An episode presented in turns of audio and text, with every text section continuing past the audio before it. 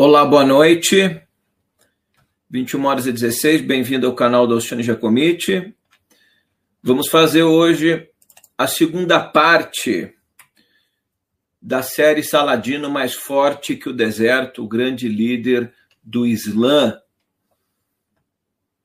que reconquistou Jerusalém dos cruzados. Na parte de hoje, nós vamos falar sobre o cerco de Jerusalém. E eu fiz uma mudança de roteiro, nós vamos ter ainda uma pequena continuidade da série Saladino. Não foi possível colocar tudo no Hangout de hoje. Talvez eu nem faça domingo, faça aí quinta, alguma coisa assim, ou no sábado, porque domingo eu estava prevendo iniciar uma nova série no canal. Vou conversar com os nossos moderadores depois, vamos ver o que, que é melhor.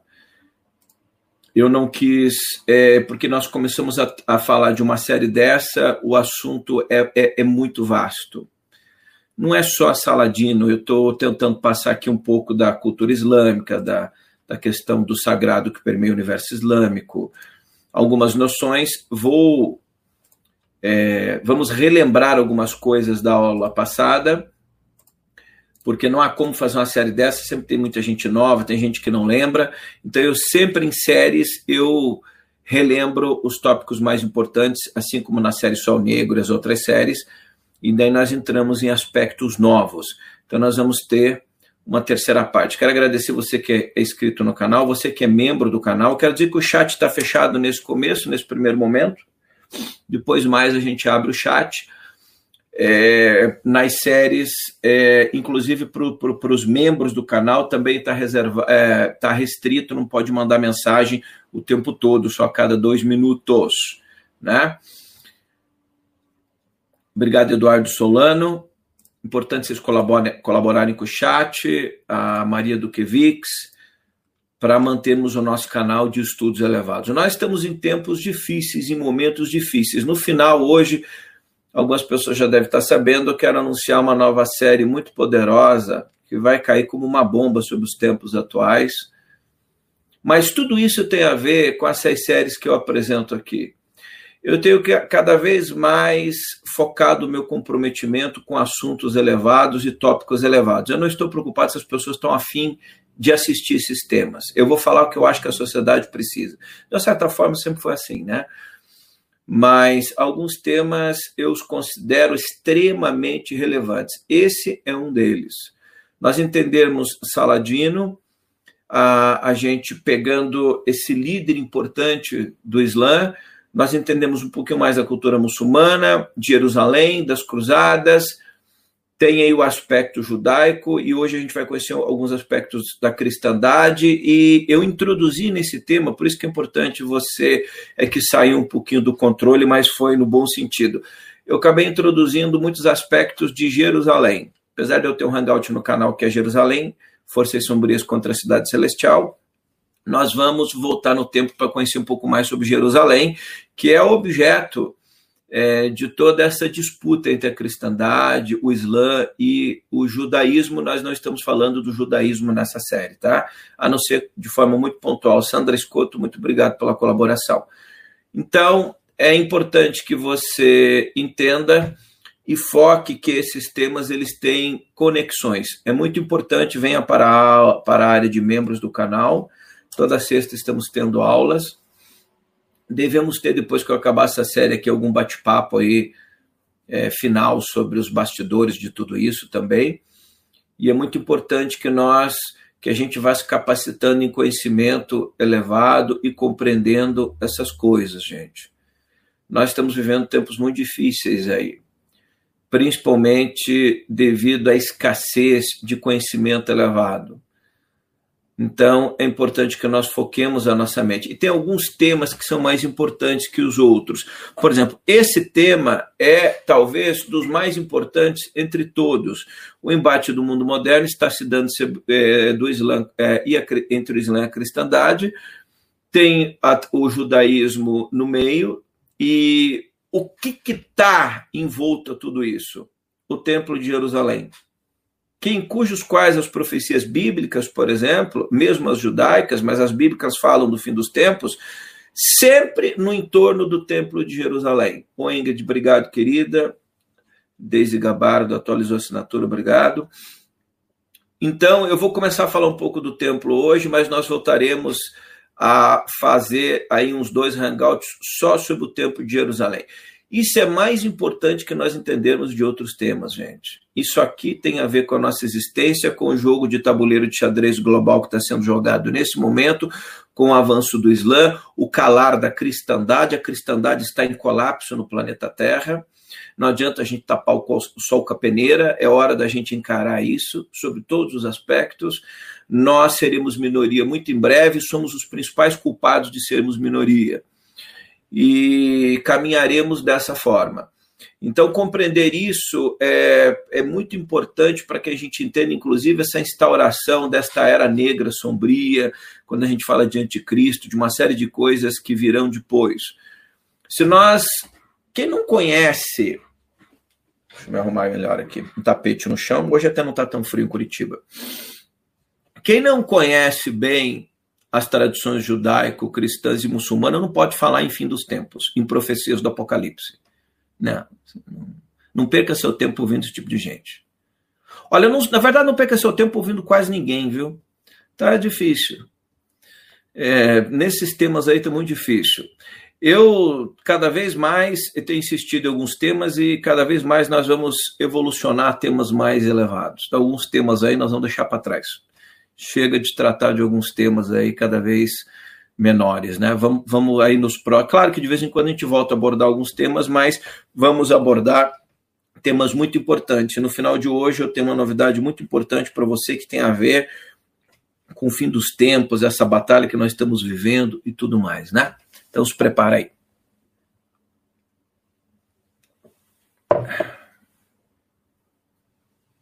Enquanto você vai entrando aqui no canal, dá tempo de você virar membro. Tá aqui. Depois eu vou abrir o chat para todo mundo, tá?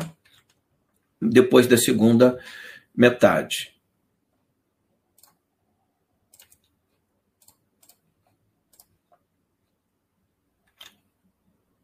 Só um pouquinho.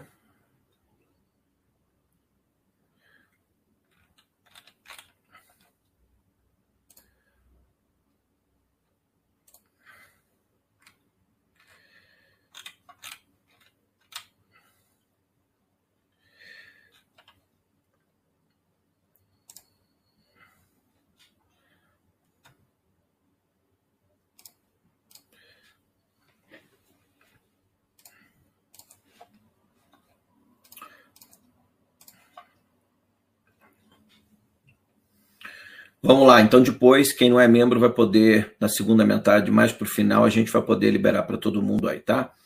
Bom, gente, olha, é importante nós assistirmos esse, tipo, uh, esse hangout, por exemplo, a gente está tá, tá falando um pouquinho sobre as cruzadas, sobre as ordens é, monástico-militares, cavaleiriscas mais importantes da, da, da cristandade, então você veja que para tratar de um tema como Saladino, nós estamos, nós estamos tendo que voltar a 4 mil anos atrás.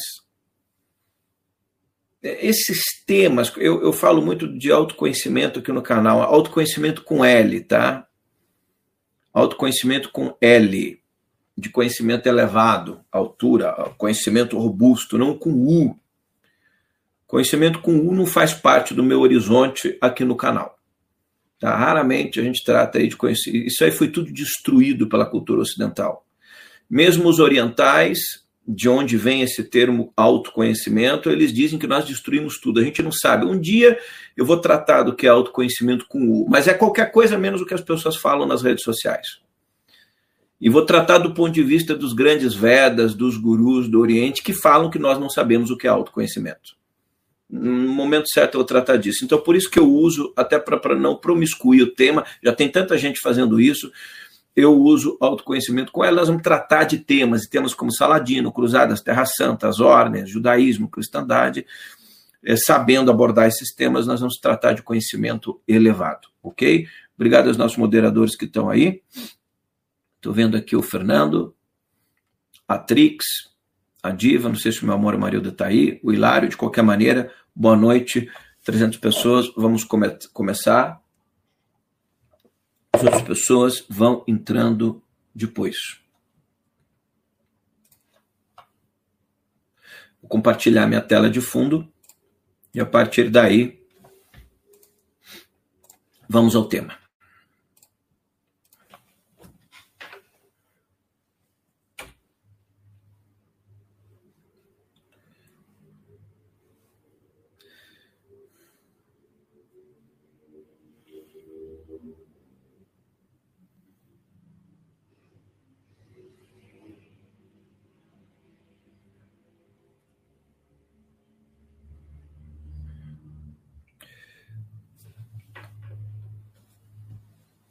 Se alguém colaborar no Superchat, entrar como membro, tudo, depois eu pedir a gentileza dos nossos moderadores me avisarem.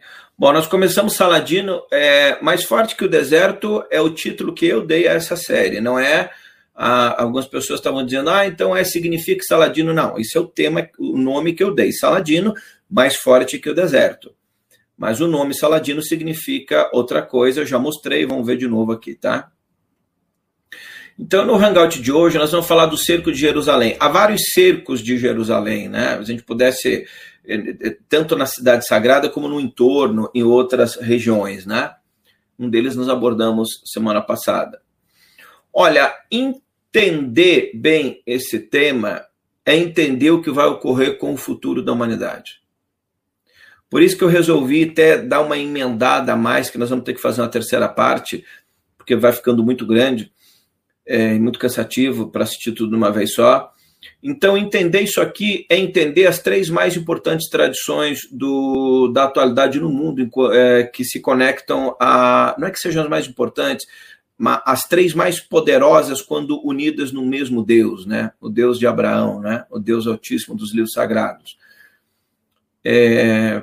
Ah, mas eu não sou dessas religiões, é problema seu. Aqui eu estou falando para as pessoas, é problema seu. né? É, você ouve por história, né? Porque a gente tem um politicamente correto que já enche o saco de todo mundo. Né? Qualquer são para falar nada. Então, aqui as três mais importantes tradições da história da humanidade, a tradição judaico, cristã e judaísmo unidas, elas perfazem aí a maior parte da sociedade humana na Terra. Né? É, basta a gente ver o que está sob o guarda-chuva dessas três tradições. Né? Maior religião do mundo, a cristã, a que mais avança, a muçulmana, uma das mais poderosas, que é a judaica. Interessante perceber que o judaísmo, perto do Islã e do cristianismo, é ínfima, né? Mas se você for ver o que está por trás da tradição judaica, sem esses papos esotéricos de canal de fila aí, né? Eu não vou nem citar aquele nome que nós estamos num canal, num tema evoluído hoje. Eu estou falando da tradição judaica, os prêmios Nobel, a ciência, então, de uma certa forma, não é grande, mas se você vê o tamanho de Israel e a potência que eles são uma das grandes potências do mundo, é de impressionar. Mas o Islã avança a passos largos. Bom, de fundo a tudo isso está Jerusalém. Em toda a transparência que você vê o crescente, lá em cima, o crescente islâmico, né, a meia-lua. Ou seja, é o crescente, o Islã crescendo no horizonte da existência aqui na Terra. Né? Então, de fundo a tudo isso está Jerusalém. No embate que se dá entre o cristianismo, o judaísmo e o Islã, estaria Jerusalém. E nessa série tem a ver com Saladino, né? Bom, vamos eu ter eh, algumas coisas sobre Jerusalém que eu acho que são muito importantes. Jerusalém se situa num planalto ali na Judéia. Ela está aqui, ela faz divisa praticamente com o mar Mediterrâneo e o Mar Morto. Então você vai ver aqui Jerusalém, Mar Morto, em azul aqui o Mar Mediterrâneo. Aqui está Jerusalém, Israel, Jordânia, Egito, a Síria lá em cima à direita. Tá? Então vamos situar bem Jerusalém, onde se dá o embate de todas as cruzadas, o embate do Oriente com o Ocidente é, no, na, na Idade Média se dá nessa cidade. A grande verdade é que Jerusalém ainda está decidindo os destinos da humanidade, né? Você vê no Conselho das Nações Unidas, por exemplo, o embate a respeito de Jerusalém, o Domo da Rocha, o Templo. É, tem se dado, é, o ano passado denunciei isso, a Unesco, responsável pelos patrimônios históricos da humanidade, deu uma declaração dizendo que o domo da rocha em Jerusalém tinha laços com os árabes e não com os judeus. É claro que pode ter laço com os árabes, mas qualquer ser com mais de dois neurônios na face da terra sabe que aquilo lá, a capital fundada por rei Davi, que construiu o templo lá. Na verdade, o Islã vai pegar o fato de que Deus deu para Abraão a pedra negra, que é nesse lugar também. Mas o Islã não pode esquecer que a aliança primeira, no caso de Jerusalém, Deus faz com Isaac, que é a descendência de Israel. Então, se nós formos ser justos, a descendência de Deus, é, para Isaac, vai até os judeus e o templo tem laços com os judeus. Não significa que Deus não fez aliança com Islã em outros lugares, você tem Medina, tem Meca, etc. Né? Mas aqui aí cada um vai fazer a leitura da história em acordo ao seu interesse, né? Planalto da Judéia, que é uma das cidades mais antigas do mundo, Samaria, né? Jericó também é das mais antigas, tudo aqui vai ser, uma, vai ser muito antigo, né? Galileia, tá? Então esse é o Planalto da Judéia, aqui em amarelo, tá? E aqui as outras cidades todas muito antigas, Jericó é das mais antigas também. Então, em amarelo está aqui Jerusalém, esse pontinho vermelho, e, e aqui a Judéia, onde está o Planalto da Judéia. Jerusalém. Não falar de Jerusalém. E olha, eu tive que tirar muita coisa para falar de Jerusalém. Chegou uma hora que eu estava isso aqui dá um livro, né? Eu falei, não, não é possível, né? A diferença entre você preparar um tema de conhecimento para despertar as pessoas ou para trazer entendimento e enganá-las duas horas para ter audiência é nisso aqui. Você começa a fazer um tema, você não acaba mais. É, é muita coisa. Então eu tive que tirar muita coisa, então é importante que você entenda que não é um hangout sobre Jerusalém. Nós vamos passar muita coisa de Jerusalém, mas o objetivo principal não é Jerusalém. É Saladino. Cidade de origem cananita ou amorreia, ela remonta a 1900, 2000 anos antes de Cristo. O nome Jerusalém é, tem como significado mais provável a cidade do deus Shalim ou Salim. Jerusalém. Então, Jerusalém, a cidade do deus Salim ok? No hebreu significa cidade da paz. Na, na, na, na, tradição hebraica. Nós vamos ter lá no Antigo Testamento um dos encontros mais incríveis de todo, toda a Bíblia Sagrada, que é o encontro de Melquisedeque com Abraão. Melquisedeque era rei de Salém. Muito provavelmente Salém era abreviação de Jerusalém, ou de Jerusalém, Jerusalém. Tudo que vocês já ouviram a respeito de Melquisedeque vindo de místicos esotéricos, jogue na lata do lixo, é tudo mentira. Tá? Uma hora nós vamos fazer um hangout top de linha sobre Melquisedeque. E vamos desconstruir esses enganos e essas mentiras dessas pessoas. Né?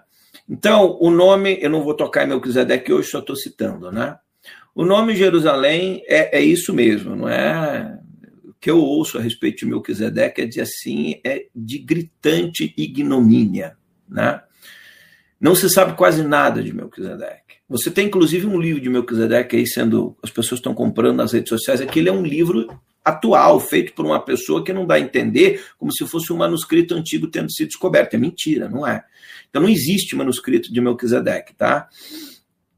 É, então se fala muito pouco de Melquisedeque, mas Melquisedeque era rei de Salahim. Muito provavelmente Melquisedeque era, é, ele tinha uma espécie de, de, de, de, sinagoga, templo, igreja, vamos colocar dessa forma, que seria a mais antiga da história de culto a um Deus único na tradição judaico-muçulmana islâmica cristã. Por isso Abraão paga dízimos para ele.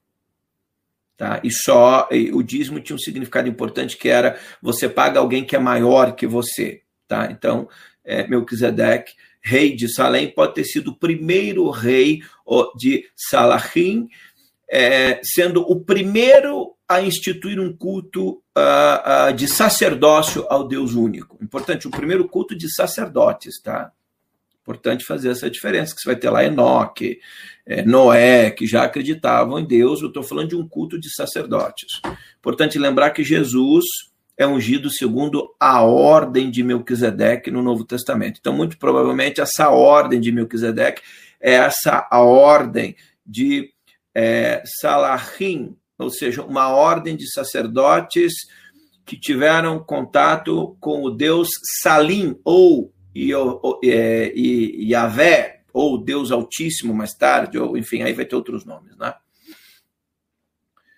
né Para você ver a importância desse tema Jerusalém, no Apocalipse, a cidade que desce no fim dos tempos à terra é Jerusalém né, seria a Jerusalém, a Jerusalém celestial, e o Cristo viria nela. Quando nós abordarmos Melquisedeque, eu vou entrar na questão da Jerusalém celestial e mais profundamente na Jerusalém. Tá?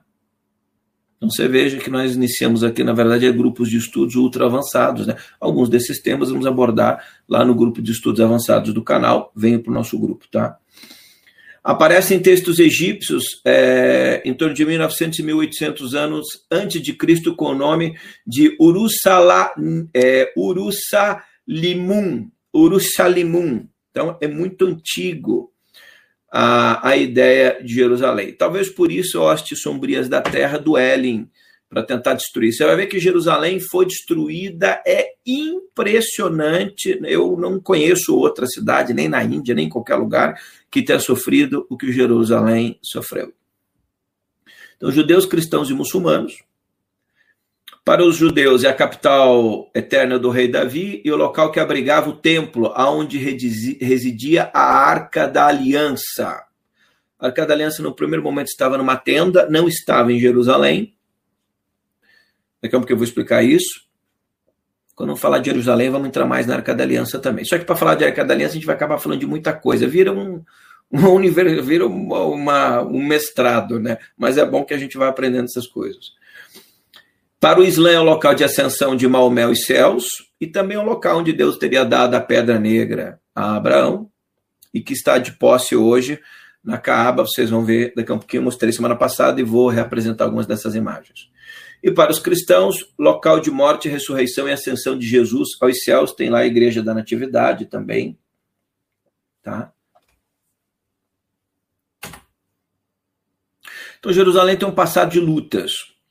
Jerusalém foi destruída duas vezes, sitiada 23 vezes, atacada mais de 50 vezes, e por 44 vezes ela foi conquistada e reconquistada.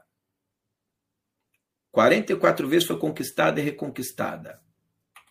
Destruída duas vezes, sitiada 23 vezes e atacada mais de 50 vezes. Imagina. Não existe outra cidade no mundo com essa perspectiva.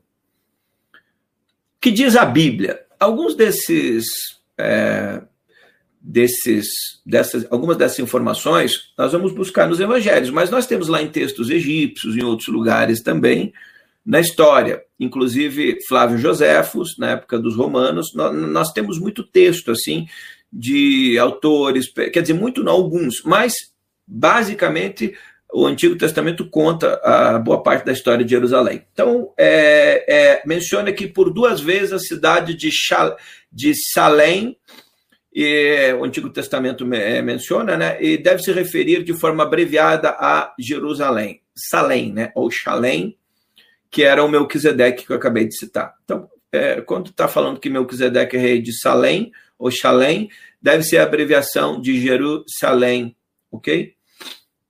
Esse nome também aparece nas tabuinhas cuneiformes de Telkmardik, é, a antiga Ebla, na Síria. São tabuinhas de cerâmica muito antigas, né? é, do final do terceiro milênio antes de Cristo, 3 mil, é, 3 mil anos antes de Cristo. A cidade era conhecida por Je, Jebus ou Jebus, no período dos juízes. E na altura em que o rei Davi a conquistou, está ali um Crônicas 11, 4, 5, para quem quiser pesquisar.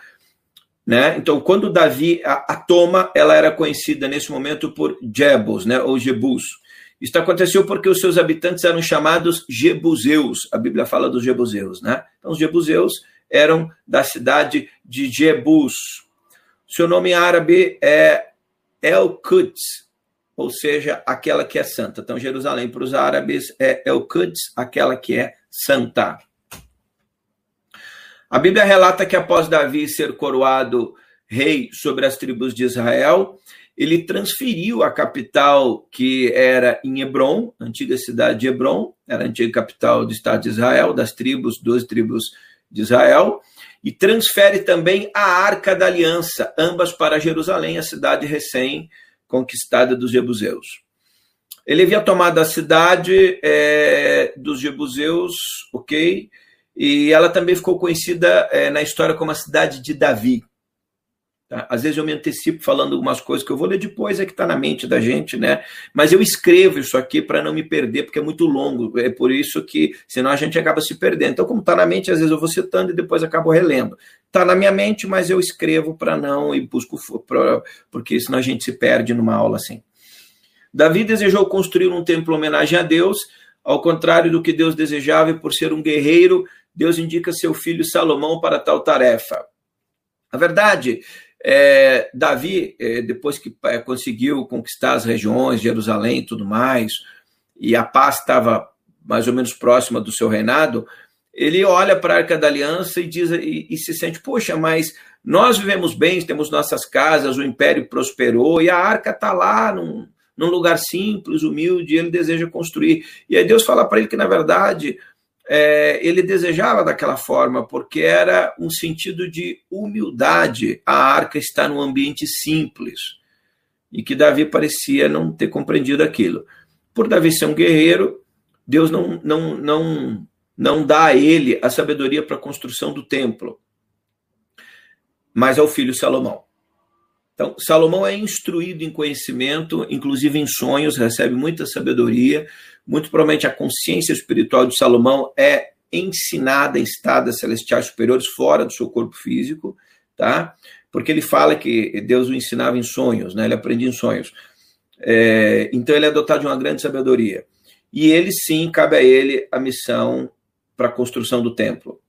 Então Deus instrui Salomão em grande sabedoria, que o ajudou a edificar uma das grandes obras do passado da história. Davi foi de pastor a rei de Israel. Davi é conhecido, apesar de ser um guerreiro, um homem segundo o coração de Deus. Você veja que Davi é um personagem mais importante que Salomão na tradição judaica.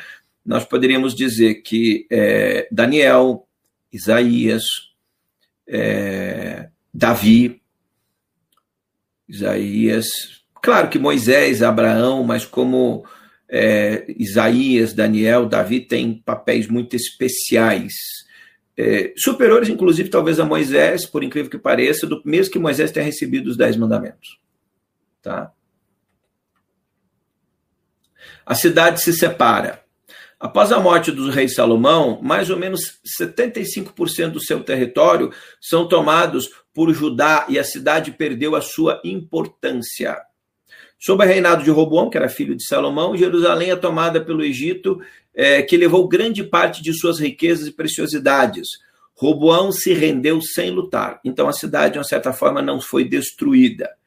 Depois ela foi conquistada por Joás, que era de Israel, no tempo do rei Amazias. Nesse embate, cerca de 183 metros da muralha ocidental da cidade foram danificadas. Esse dano deve ter sido reparado em seguida, porque não é mencionado ou encontrado esse estrago depois nos outros livros. Aqui nós temos as portas de Jerusalém: Porta do Vale, Porta da Fonte, Porta Oriental, Porta dos Cavalos, Porta das Águas de Efraim, enfim, Porta das Ovelhas. O legal seria a gente esmiuçar cada tema desse, gente. Eu teria que fazer 20 hangouts. Nós ficaremos três meses tendo aula só sobre Jerusalém. E olha lá ainda, viu? A cidade se separa, mas vai se separando aqui, né, nesse contexto. Os exércitos romanos de Pompeu capturam Jerusalém em 63 a.C. e derrubam parte de suas muralhas. Aí sim.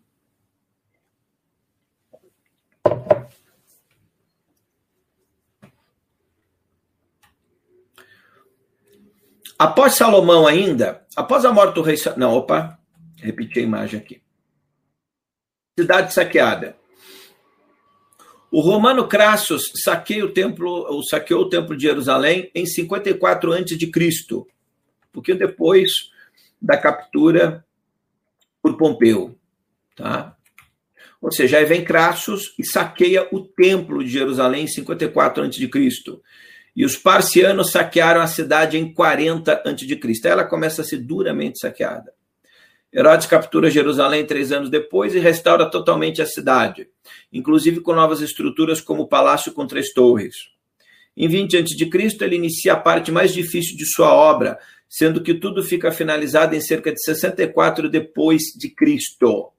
Interessante imaginar que Pompeu vem, começa a primeira grande destruição, em 64 depois de Cristo, a obra de reconstrução fica basicamente finalizada e eles achavam que ficaria para sempre.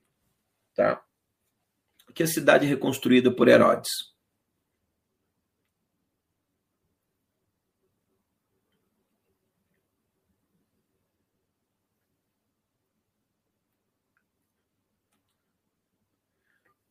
Governador Herodes o Grande, no templo, é, no tempo de Herodes, no tempo de Herodes o Grande, que 37 antes a menos 4 antes de Cristo,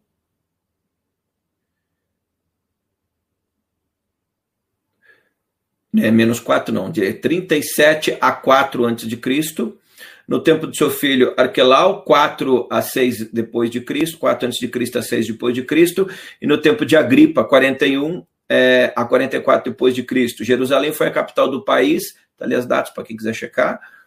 Na, é, mas não durante os dois períodos em que os procuradores romanos governaram a Judéia. Então, os romanos governaram a Judéia ali entre 6 a 41 depois de Cristo e 44 a 66 depois de Cristo. É, é complicado é, porque não é constante. É um trecho, aí vem outro, muda, então não é constante, tá? Eles fizeram Cesareia a sua capital e só iam a Jerusalém durante as festas mais importantes, para o caso de surgirem problemas. Geralmente, só uma guarnição se encontrava estacionada no castelo de Antonia, ou Antônia, a fim de garantir a lei e a ordem da cidade. Agora, a revolta de 66 depois de Cristo. Quando eclodiu a revolta contra Roma na primavera de 66 depois de Cristo, muita gente morreu em Jerusalém sob a administração de Jéssius Florus, o último procurador da Judéia, os judeus começaram a massacrar os gentios e estes passaram também a massacrar os judeus, até que toda a semelhança de ordem e governo desapareceu, que tinha de semelhança com o governo anterior desapareceu. Cestius Galos, o emissário da Síria, tomou o comando da Judéia no outono de 66 depois de Cristo e marchou também contra Jerusalém. Embora a certa altura tivesse atingido a muralha norte do templo, ele foi repelido, por alguma razão desconhecida, retirou-se, perdendo muitos dos seus soldados nesse processo de retirada. E não chega a tomar Jerusalém. Profecia sobre a destruição de Jerusalém. Os cristãos, lembrando-se do aviso de Jesus, que está no livro de Mateus 24, de 15 a 20, aproveitaram a oportunidade para saírem de Jerusalém, encontrando refúgio em Pela, na Pérea. Desde o final do ano 66 depois de Cristo até a primavera de 70, Jerusalém não sofreu qualquer ataque direto por parte do Império Romano.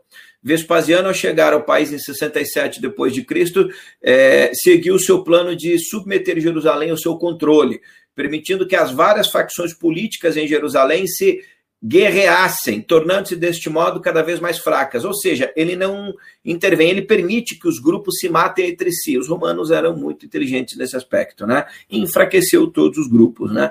69 antes é, ainda quando Vespasiano foi proclamado imperador, a maior parte da Palestina encontrava-se nas mãos dos romanos, mas transformaram-se, é, transformaram essa região num deserto, né?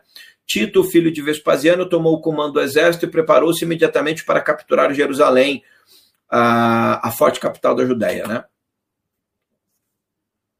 Soldados refugiados chegam à cidade. Durante os três anos de guerra com Roma, muitos refugiados entraram em Jerusalém, incluindo grupos de soldados pertencentes a diferentes facções e comandados por líderes rivais. João de, Chala, da Galiléia, era o líder dos zelotes, que se estabeleceram na zona baixa do templo. Simão Bar Giora, o líder dos saqueadores, ocupou a zona superior da cidade. E Eliazer, filho de Simão, também um líder rebelde, tomou conta da parte superior do templo. Vocês vejam que o templo foi todo dividido entre grupos rivais. Até que Tito cerca Jerusalém. Quando Tito deu início ao cerco de Jerusalém, você vê que são vários cercos de Jerusalém, né? Quando Tito deu início ao cerco de Jerusalém, ele tinha é, sob seu comando cerca de 80 mil soldados. Isso foi em abril de 79 depois de Cristo. Os três líderes e os seus seguidores encontravam-se envolvidos em batalhas sangrentas uns contra os outros, no caso, aqueles líderes que nós estamos ali. Foram lutas implacáveis que duraram todos os cinco meses do cerco romano, em que uma sessão após outra foi capturada e a fome imperava que os romanos sitiaram tudo. Cerca de 100 mil judeus morreram apenas entre maio e final de junho, com o cerco das tropas de Tito e Jerusalém fica arrasada. A cidade foi arrasada para que o mundo visse que até as mais fortes muralhas não podiam suster o Império Romano. Ou seja, os romanos fizeram questão de varrer, destruir Jerusalém, para que impusesse medo, porque as muralhas de Jerusalém eram famosas, eram consideradas intransponíveis. Então, os romanos fizeram questão de destruí-las para mostrar a sua superioridade. Somente três torres do Palácio de Herodes e parte da muralha, ocidental permaneceram de pé como monumentos da parte anterior é, da glória de Jerusalém e a fim de servirem como posto militar para a guarnição romana. Ficou uma pequena guarnição ali depois da destruição da cidade por Tito. Bom, Jesus havia profetizado a queda de Jerusalém, né? Isso é uma das mais impressionantes profecias de Jesus, né? Eu já vi pessoas dizendo assim: cadê as, as provas de, de alguma coisa que Jesus fala? Tá, tem centenas. Basta se olhar para o mundo para você ver que o mundo que nós vivemos é o mundo profetizado por Jesus, né? Ou seja, um mundo enlouquecido, nas mãos de, de trevas, doido, doente, à beira de um colapso, né? E Jesus profetizou a queda de Jerusalém, né? Ele diz, abre aspas, é, o Evangelho diz, né, de Mateus, capítulo 24, 1 a 2, e quando Jesus ia saindo do templo, aproximaram-se dele os seus discípulos para que é, para lhe mostrarem a estrutura do templo. Jesus, porém, lhes disse: Não vedes tudo isso? Em verdade vos digo que não ficará aqui pedra sobre pedra que não seja derrubada. Isso é uma duríssima profecia de Jesus. E os judeus são banidos de Jerusalém, começa o grande êxodo judaico, né? Jerusalém recuperou lentamente, eh, se recupera lentamente dessa catástrofe, mas quando o imperador Adriano a refortificou e começou a reconstruí-la como cidade gentílica, seja dos gentios, né? Os judeus se revoltaram novamente, desta vez sob o comando de Bar Kocheba, em 132 depois de Cristo. Depois dessa, que essa revolta foi esmagada, terminou em 135, durou três anos, a reconstrução da cidade foi retomada e terminada, e todos os judeus foram banidos de Jerusalém. Colônia romana ainda. Jerusalém passa a ser chamada de colônia Aélia Capitolina, indicando que era uma colônia romana denominada em honra de Adriano, cujo nome completo era Publius Aelius Adrianus, tendo também sido dedicada a Júpiter Capitolinus. O templo a este deus romano foi construído no local do antigo templo, ou seja, um templo pagão passava a estar agora no lugar do antigo templo judeu. Os cristãos também se instalaram em Jerusalém e no século IV esta tornou-se praticamente é, se tornou praticamente numa cidade cristã. Helena, mãe de Constantino, construiu uma igreja no Monte das Oliveiras em 326 depois de Cristo, em 333 depois de Cristo, Constantino construiu a igreja do Santo Sepulcro no local onde supostamente Jesus teria ressuscitado.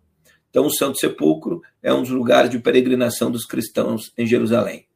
A interdição contra os judeus foi levantada nesta altura. Então, no tempo de Constantino, os judeus puderam passar a visitar Jerusalém. Deixa eu fazer uma, uma pausa aqui nisso aqui.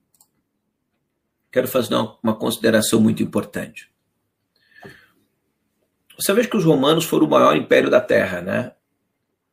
Se alguém tivesse dito naquela época que em Roma, no coração do Império Romano, seria edificada uma igreja cristã, que é o Vaticano, e seria a pessoa seria decapitada, talvez nem decapitada fosse, porque ninguém levaria a sério, né? Então você veja que as pregações simples que começam vão ganhando poder e hoje cadê o Império Romano? No coração do Império Romano tem o Vaticano, que tem seus problemas, tem suas diferenças, tem suas sombras. Não, não há problema nenhum em nós falarmos das sombras do Vaticano. As próprias aparições de Fátima, vai ser a nossa próxima série no canal. É, a Virgem fala do demônio de Satanás adentrando as fileiras da igreja de Roma. Mas não significa que a igreja seja demoníaca. Aliás, se nós olharmos o que parte vocês sabem, gente, que comigo, eu quando falo essas coisas, não tenho objetivo de ofender ninguém. Eu tenho objetivo que muitas vezes, às vezes as pessoas não querem para não perder audiência, uma série de coisas, não se dispor com ninguém. Esse não sou eu. Meu propósito é falar o que é. Então, por exemplo, nós vemos parte da igreja protestante que se lança muitas vezes contra a igreja católica, chamando a igreja de uma, eh, de uma. Por exemplo, a grande pergunta que eu faço é: se Martinho Lutero tivesse vivo hoje, que tamanho teria o papel na porta de qualquer igreja evangélica com ele protestando contra as heresias e as blasfêmias das igrejas ditas evangélicas e protestantes? Porque ninguém com mais de dois neurônios acredita que o que eles fazem é o que Jesus ensinou, né? Você tem as exceções também em todos os lugares.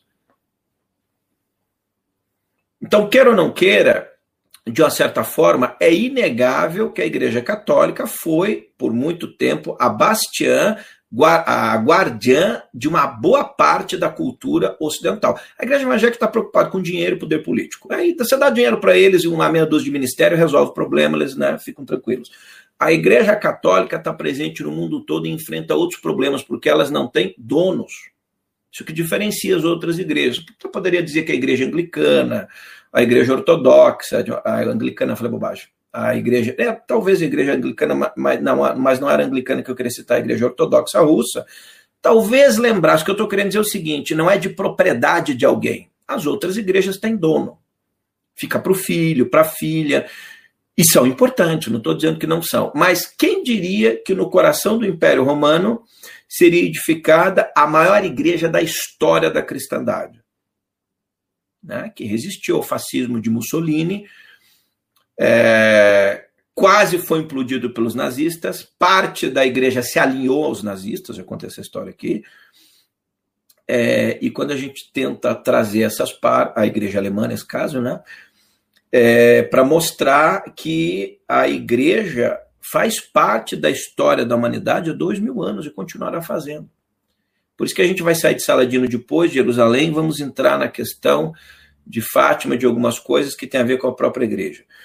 Então, eu queria fazer esse, é, esse comentário aqui com a minha consciência de forma bastante tranquila, porque o meu compromisso é com a verdade histórica, não é com interesses ou crenças pessoais de quem quer que seja. Né? Então, a cidade cristã, aliás, é, de uma certa forma, as, as mensagens é, de, Fá, de, de, de Maria têm batido muito duro na igreja. Muito duro.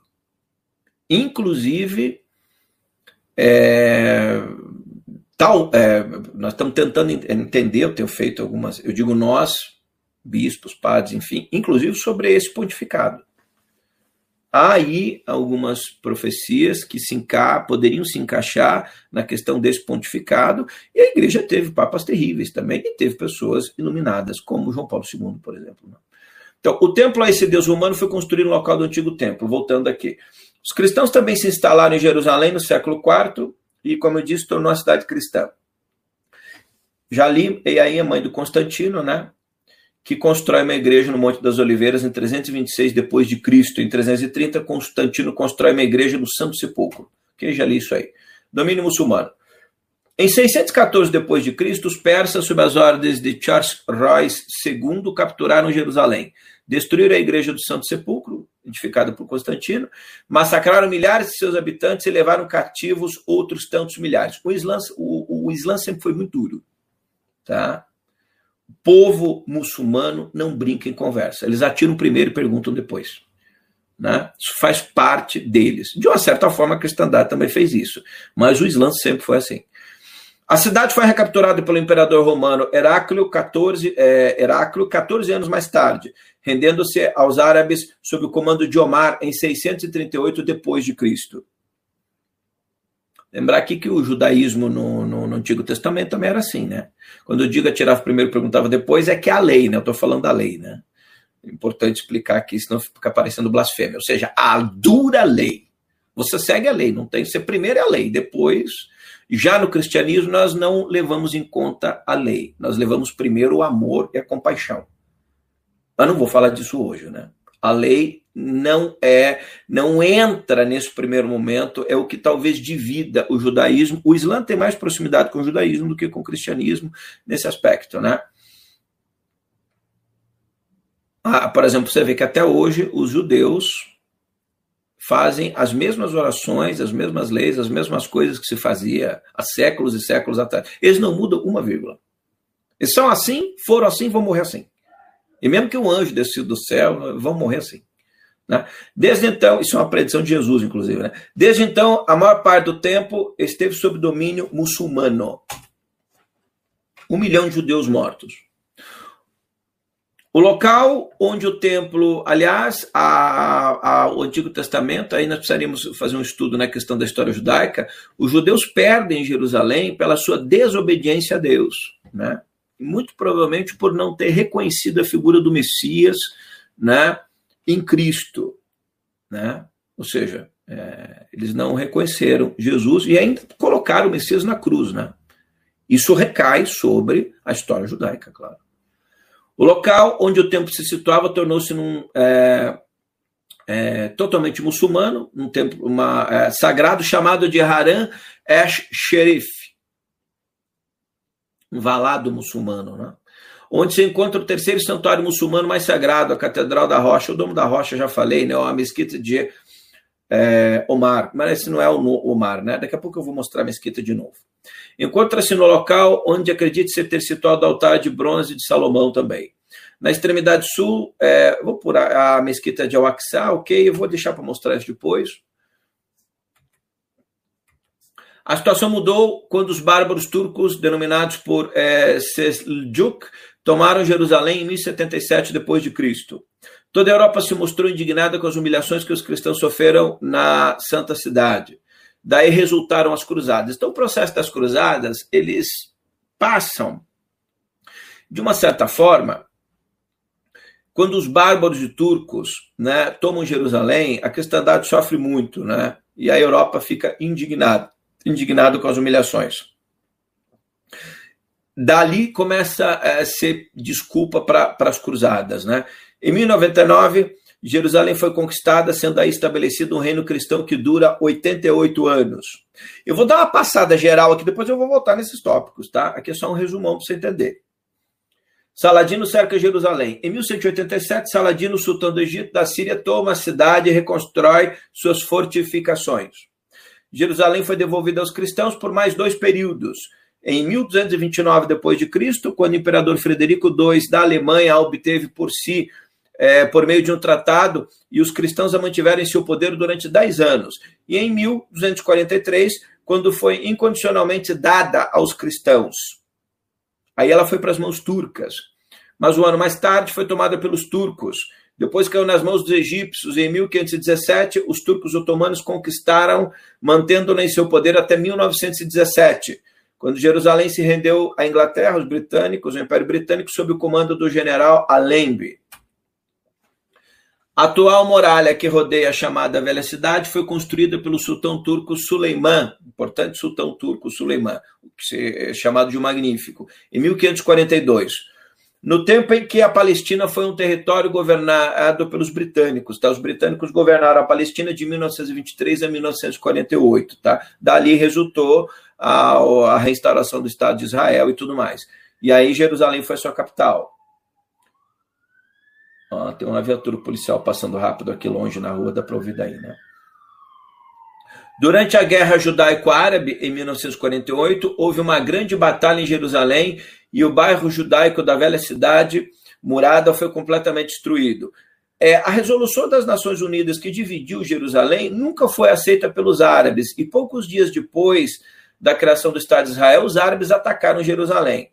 É, e aí Israel mantém toda Jerusalém sob seu domínio.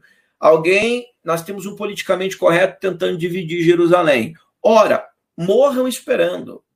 Nunca vai acontecer. Jerusalém, Israel jamais vai dividir, dividir Jerusalém. Você acha mesmo que ele vai, eles vão permitir um Estado árabe palestino é, com capital na Jerusalém? Depois de tudo que eles passaram, tudo que eles, isso não vai acontecer. Isso, é, isso vai, vai, vai até o apocalipse desse jeito.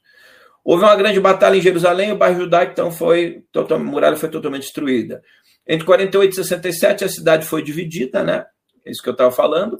A parte principal da cidade atual, fora das muralhas, situando-se na sua maioria a oeste da velha cidade, ficou nas mãos dos israelitas e tornou-se a capital do Estado de Israel. Tá? Em 67 existiam 200 mil judeus lá.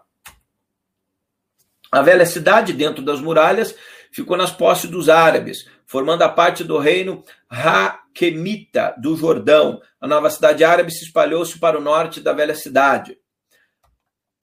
A, foi para outra linha aqui, zona é, de Jerusalém, na posse é, dos árabes, possuía uma população de 70 mil pessoas em 67, tá? Como resultado da vitória de Israel na Guerra dos Seis Dias, 67, já falei disso aqui no, no Hangout sobre Jerusalém, a Jerusalém foi reunificada e o bairro judaico, que de dentro da velha cidade se encontrava destruído, foi reconstruído e povoado pelos judeus. O estado legal da cidade não será decidido até que seja conseguido um ajustamento político para o país. Como eu disse, isso não vai acontecer. O Islã pode ser maioria, mas Israel tem armas nucleares eu já tenho minhas dúvidas, na verdade, se os, se os americanos, acho que é por isso que Israel se fortaleceu com armas nucleares, é, porque os, o, o, os americanos, os Estados Unidos nas mãos dos republicanos, eles são próximos a Israel. Obama, por exemplo, foi. To... Bom, Obama é um serviçal das trevas, né? Não sei se você não acordou para a realidade ainda. Obama defendeu é, a hegemonia árabe é, atuou nos bastidores contra Israel e talvez tenha sido o pior presidente da história recente americana, segundo os próprios americanos, no índice de aceitação dele quando deixou a presidência. De uma certa forma, não sei se os americanos têm um poder grande judeu dentro dos Estados Unidos, né? Mas oficialmente, se Israel terá poderá contar sempre com apoio americano. Né? Se os democratas estiverem no poder, por exemplo, Obama foi bonzinho para o Irã, né? a Coreia do Norte, aí ele foi muito bonzinho. Né? Bom, no Hangout passado, eu mostrei, tá aqui o Alcorão, algumas coisas importantes. Então, é, Enoque não é Abraão, de Abraão vem Ismael, que sai o Islã, de Abraão vem Isaac, que sai o judaísmo, e o cristianismo, né? Dessa, desse mesmo tronco. Hoje nós temos o Islã, o judaísmo e o cristianismo. Então, eu não vou explicar tudo, né? Depois, quem não assistiu sábado, é domingo passado, reassiste. O Alcorão escrito é, a partir das revelações de Deus é Maomé. É importante entender, o Corão nesse caso. Alcorão, ou simplesmente Corão. Al-Qur'an significa recitação. Ele é escrito para se ler em forma de poesias, como uma espécie de livro dos cânticos no Antigo Testamento Bíblico. Após, as mortes do, após a morte do profeta, é que os textos são unificados, dando origem ao livro sagrado, tá? Contém 114 capítulos, chamados de suras e divididas em livros, sessões, partes e versículos. Cerca de 92 destes capítulos foram revelados ao profeta em Meca, outros dois em Medina, duas das cidades sagradas do Islã. Tá? A terceira vai ser Jerusalém. Maomé nasceu em 22 de abril de 570 depois de Cristo, em Meca, capital Arábia Saudita, atual Arábia Saudita, né? A data provável da morte é 8 de junho de 632 depois de Cristo. Nasceu de uma família do clã Hashim, uma ala muito pobre, a família era muito pobre, tá? Era uma tribo guardiã da Kaaba, o templo nacional do povo árabe. Aqui está a Kaaba com seu com K, tá? Isso aqui é mais bem guardado que a Casa Branca em Washington, tá? Que um dos lugares mais bem guardados da Terra. E só muçulmanos entram aqui. Se você for pego de outra religião aqui, eu não sei o que lhe acontece, mas não deve ser nada muito bom. Cabe ao templo sagrado em atual forma de cubo. Teria sido construído por Abraão, não aquele cubo enorme, né? Mas o primeiro local é, foi construído por Abraão e seu filho Ismael para adoração ao Deus único, o mesmo Deus judeus dos cristãos. Dentro está a pedra negra, entregue pelo anjo Gabriel a Abraão, o mesmo que revela as sutras do Corão a Maomé. O local de sua construção foi indicada por Deus, daí a importância de Jerusalém para o Islã. É importante dizer que o Islã não adora a pedra negra. Está dentro da mesquita de Al-Ahram, Aram, na cidade de Meca, atual Arábia Saudita, é o lugar mais sagrado do mundo para o Islã. A rocha representa a aliança entre o Criador e suas criaturas, é um símbolo. Símbolos de poder são muito importantes. Você veja que o muçulmano tem os seus símbolos de poder. Nós cristãos estamos perdendo os nossos símbolos de poder. Não, não temos mais caminhos sagrados, peregrinações sagradas. Quando o sagrado é muito dividido, ele fica profanado. No início a pedra era branca, mas com os pecados da humanidade ela se tornou negra. É, depois de ter sido construída, idólatras concentraram o poder da Caaba, se tornou um centro de adoração pagã com muitas falsas divindades e culto aos, a outros deuses. E aí o papel importantíssimo de Maomé. Maomé não chegou lá e falou: gente, vocês têm que liberar o tempo, vocês estão fazendo errado. Essas coisas se resolviam na base da espada, não adianta. Né? Os anjos mandaram lá, Deus mandou os anjos para Sodoma e Gomorra. As pessoas leem hoje aquilo e ficam horrorizadas. É, eu fico pensando assim, nossa, que, que, que, que, que lenga-lenga, né? Nós estamos falando de povos bárbaros, primitivos. Não tinha conversa com essa gente. No tempo de, é, de Mohammed, ou Maomé, Cerca de 360 estátuas de ídolos pagãos em homenagem a outras divindades estavam ao redor e dentro da casa sagrada.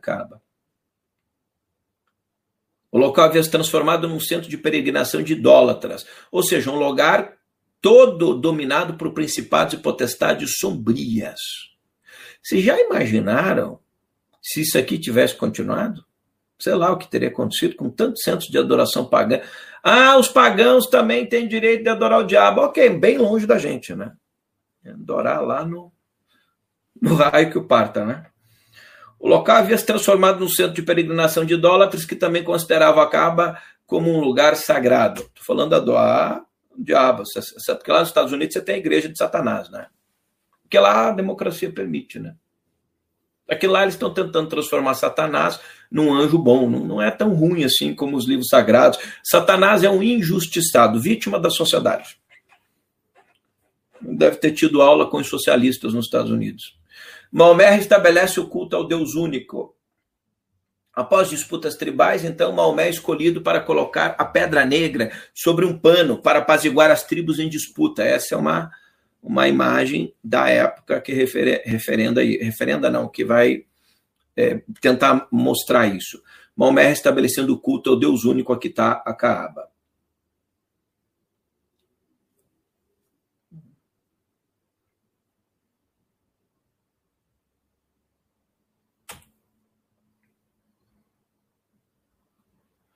Interior da Caaba.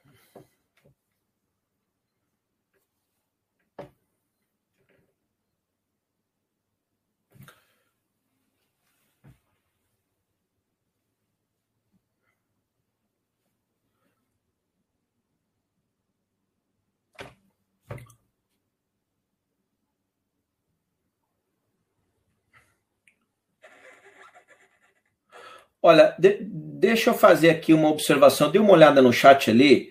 Maria da Graça, não escreve essas coisas, porque as fontes que eu estou colocando é que são as verdadeiras.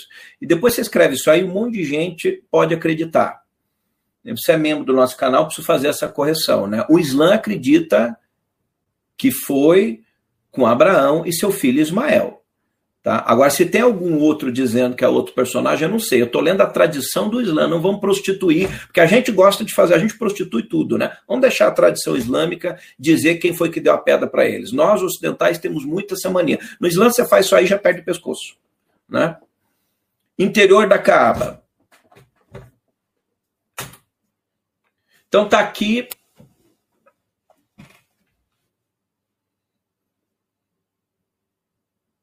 Esse é, um, é, é, é original, é real, tá?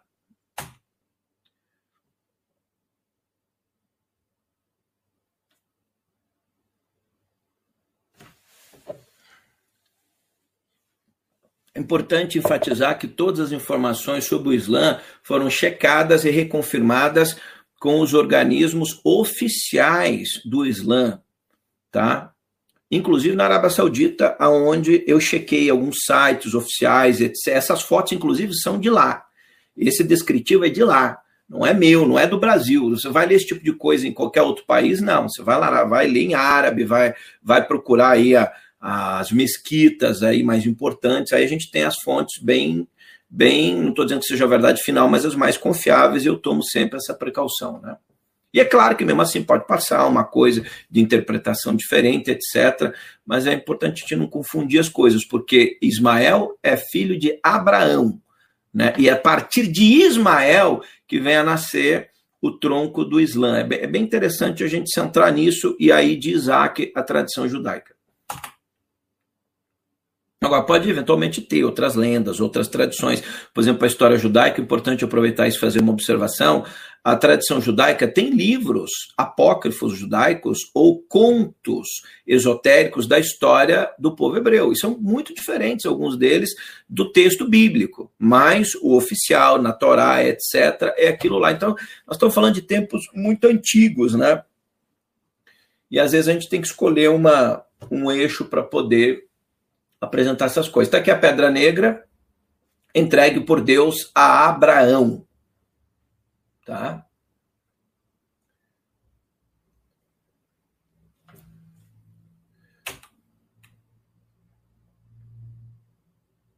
Meca, local onde fica a Caaba e abriga a Pedra Negra, um dos santuários mais importantes para o Islã. Medina, primeira cidade a adotar os princípios teocráticos de Maomé, se torna. São cidades, lugares belíssimos, né?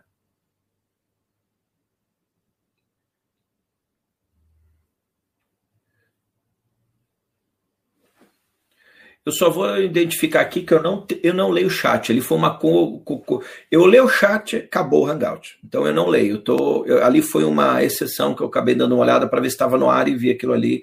E foi importante pontuar porque senão fica dando a impressão que eu estou dando uma informação errada num, num hangout desse aqui, né? Então, primeira cidade a adotar os princípios teocráticos de Maomé. Está aqui, Medina. Jerusalém abriga as mesquitas do Domo da Rocha e de Al-Aqsa, né? Seria o lugar onde Abraão e outros profetas ofereceram. Tudo tem a ver com Abraão. Adão inexiste nessa questão aí do, do Islã. Tá? Num, num, aí tudo bem, no Corão vai citar, mas nós estamos falando da formação aqui da tradição islâmica, do povo do, do, do, do da, da religião muçulmana. Seria o lugar onde Abraão e outros profetas ofereceram sacrifício a Deus. Maomé ascendeu os céus neste local, ali em Jerusalém. Então, o lugar da ascensão de Maomé, lugar onde Abraão e outros profetas ofereceram sacrifícios e aonde ele recebe a pedra negra de Deus, lá no mesmo lugar. Foi Saladino quem manda reconstruir a mesquita de Al-Aqsa. Está aqui as cinco obrigações do muçulmano: recitar o credo, orar cinco vezes ao dia, observar o jejum durante o, mês sagrado, que é o Ramadã, realizar o, o, o, cristão, nesse sentido a gente está melhor, né? Porque na Páscoa a gente não pode comer carne, no caso católico, né? Mas a igreja deu um jeitinho de dizer que a gente pode comer peixe. Peixe não faz mal, só carne vermelha, né?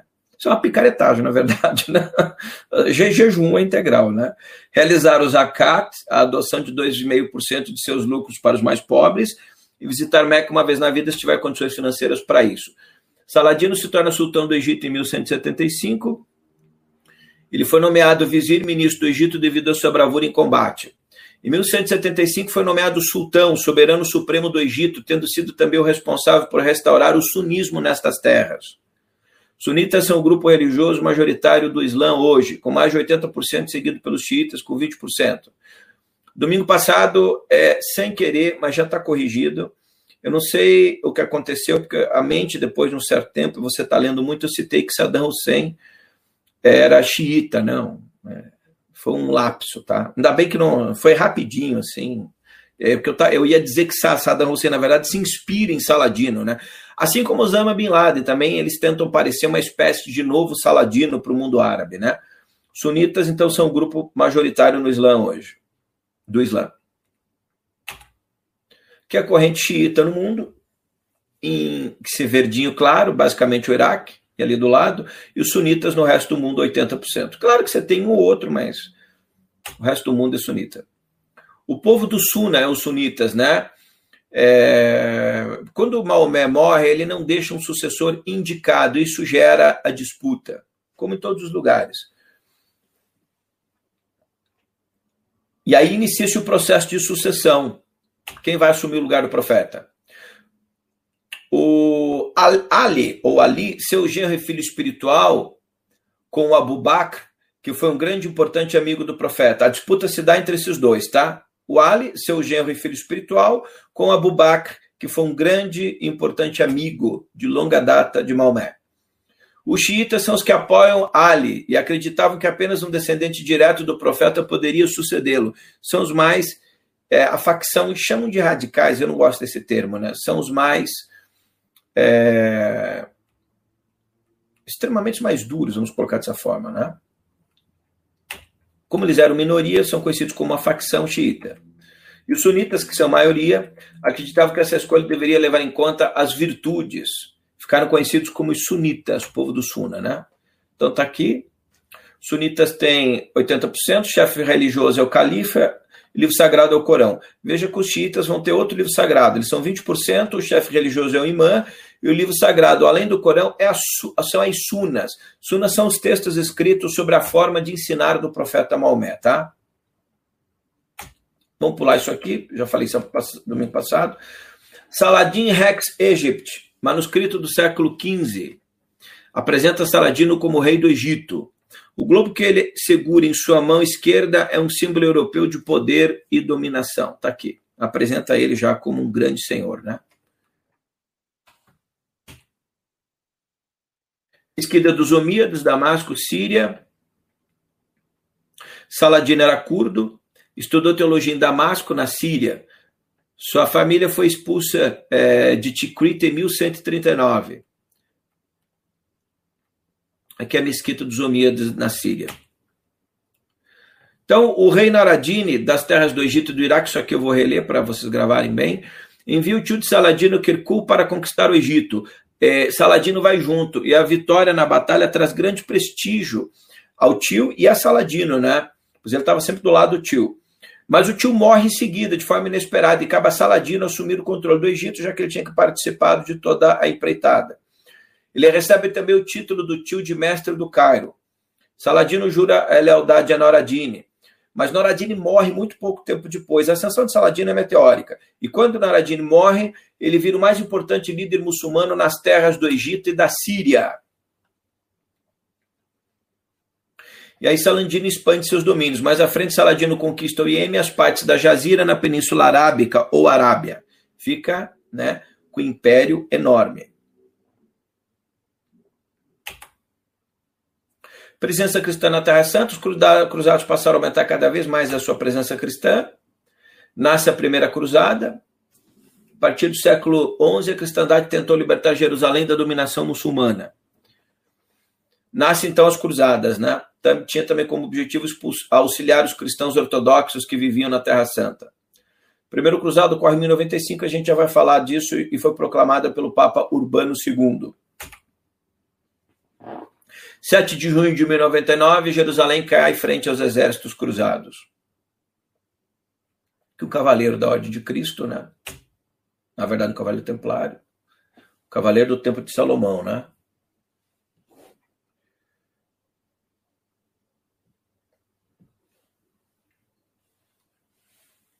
Primeira cruzada, a dos nobres.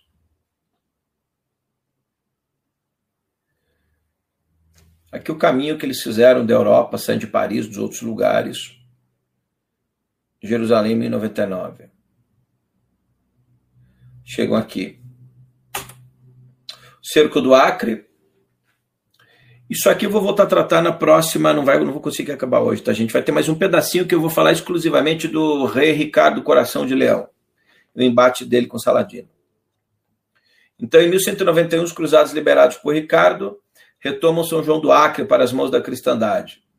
Nessa batalha, ele, ele, ele conquista o título de coração de leão. Mas vai ficar só um pedacinho, tá? Mas a gente faz isso aí no meio da semana. As vitórias de Ricardo não poupa ninguém, mata todo mundo, mulher, criança, enfim. Em Jerusalém. Saladino ganha respeito. Saladino era da etnia curda e muitos consideravam usurpador da verdadeira Zângida, que governara a Síria em 1174, mas sua verdadeira fé o fortaleceu, é o que fortalece. O que fortalece Saladino, na verdade, é a fé, a forma como ele trata as pessoas e o senso de justiça e de compaixão dele.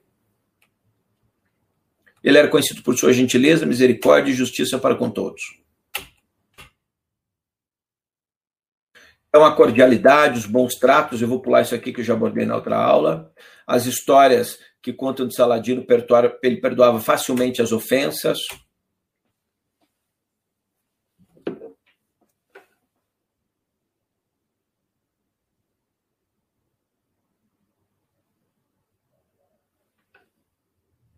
Pensei que tinha caído o Hangout aqui, não, né? Quando Saladino morre, ele era tão generoso que não tinha dinheiro algum. Ele tinha doado toda a sua fortuna em vida. E o pessoal precisou fazer uma, uma coleta de recursos para o funeral dele. Ele doou tudo para os necessitados, para a construção de escolas e hospitais.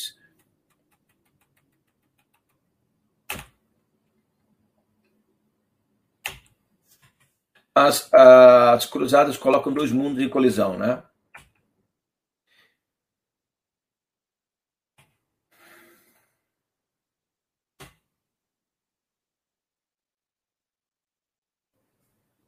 Já falei disso na última aula. Eu vou contar ainda hoje é, o cerco do Acre, ali na frente. Em 1189, Guy de Lusignan retorna. É, ele, na verdade, é o seguinte: em, 1187 ocorre uma dura perda da cristandade dos cruzados na Batalha de Ratim. Saladino reconquista Acre das mãos é, do francês Guy de Lusignan, que era um militar, não era nobre, de baixa patente, etc., uma pessoa lá que era um cavaleiro, né? E, e consorte de Jerusalém. Mas de, no início, depois ele se torna consorte de Jerusalém. E do príncipe da Galiléia, Raimundo III de Trípoli. Raimundo III consegue fugir, mas Guim é capturado. As tropas de Saladino contavam com cerca de 70 mil soldados e as tropas cristãs eram de 60 mil. Ao término da batalha, Saladino tem clemência por Guy de Lusignan e o solta.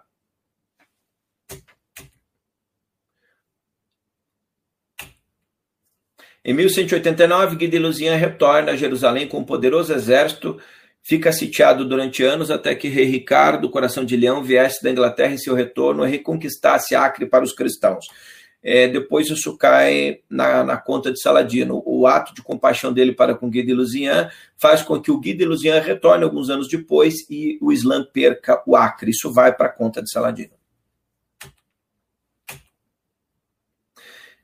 Bom, em 1187, um líder muçulmano chega aos portões da cidade de Jerusalém. Ele comanda um poderoso exército. Seu objetivo é reconquistar a cidade santa. Seu nome é Salah al-Din Yusuf ibn Ayub. Justiça da fé, José, filho de Jó. Ou virtude da fé. Justiça da fé ou virtude da fé, tá? Para unir os muçulmanos, ele invoca uma jihad, uma guerra santa.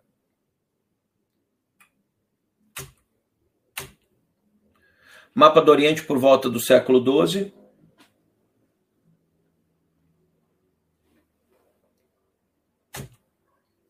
Tikrit ou Tikrit, Iraque, capital da província de Saladino. Está aqui, pequenininho, Salal al-Din. Tikrit.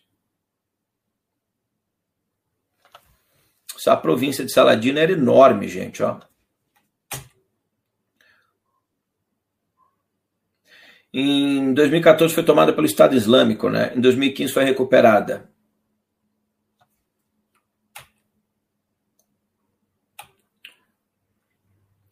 Saladino pediu que após sua morte um de seus seguidores carregasse por Damasco uma flâmula velha, uma espécie de peça feita em pano quadrangular, com os seguintes dizeres, abre aspas, Vede, em sua morte, o rei do Oriente não pôde levar nada consigo, além de apenas este trapo. Ou seja, um ato de humildade mesmo depois da morte. Uma flâmula, para quem não sabe, é isso aqui, né? Isso aqui, velha, toda esfarrapada, um, um emissário dele andou, dizendo: Vede, em sua morte, o rei do Oriente não pode levar nada consigo além de apenas este trapo.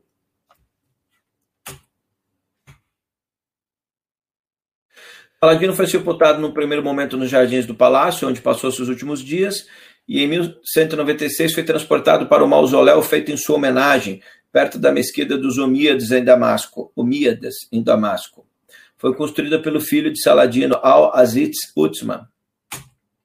Aqui está o mausoléu de Saladino, na Madrasal de Al-Azizia. Madrasal é uma escola de estudos islâmicos, tá? Uma espécie de, de, de, de escola que dá catequese, por exemplo. Mausoléu era parte da Madrasal, né, que é uma escola ou casa de estudos islâmicos. A espada usada na conquista de Jerusalém foi colocada junto com Saladino. Imagine se você tivesse, se eu tivesse a espada de Saladino, né, isso é, é, sacanagem, isso tem que estar em museu, né? Você já imaginou a espada de Saladino, um dos maiores relíquias da história da, das cruzadas, né? Uma, uma, podiam fazer cópias da espada do grande Saladino, né? Com toda reverência, é, com todo o respeito que ele merece. Que está a tumba do líder Saladino, Falei semana passada a causa da morte. Em 1898, o Kaiser alemão Guilherme II, imperador da Alemanha, visitou o lugar e encontrou em ruínas. Ele fez uma reforma completa, ele financiou pela admiração que ele tinha a Saladino. França toma Damasco em 1920. E o general francês Gourard vai ao túmulo de Saladino e profere a seguinte palavra: Saladino, nós voltamos. Minha presença aqui hoje consagra a vitória da cruz sobre o crescente. Era uma arrogância dele, porque depois a Síria vai ser libertada numa exigência das Nações Unidas, né? Ou seja, os franceses têm que sair de lá. Tanto a França, olha, você tem países que a gente não tem que ter pena, não, é da França e da Inglaterra, viu? Eles causaram muita desgraça pelo mundo todo. Senão, a gente tem que ter compaixão para todo mundo, mas a França e a Inglaterra, eles não, são, eles não são exemplos a serem seguidos por ninguém, tá? Império Britânico e Império Francês. Tá aqui a foto da batalha de Maya Salom, ou Maya Salum, general a rigor inspecionando as tropas durante a tomada de Damasco. Ainda hoje eles têm colônias, né? Você a história da Irlanda, as colônias. É, enfim, é uma tragédia, né? Independência síria viria 17 de abril de 1946. A ONU ordena a retirada das forças invasoras europeias da região, encerrando o período da tirania francesa. Independência total ocorre em 17 de abril de 1946, tá? Quando as últimas tropas francesas deixam o território sírio. A Síria hoje é, também muito destruída, né? Hoje eles estão sob influência da esfera russa, né? Vladimir Putin. O imperador do Brasil visita o mausoléu de Saladino, está aqui a tumba de Saladino, uma outra foto. De 1096 a 1099 nasce a primeira cruzada para libertar então Jerusalém. 500 mil homens, comandada por Godofredo de Bulhão I, Raimundo de Toulouse, Balduino, entre outros que o reino latino de Jerusalém.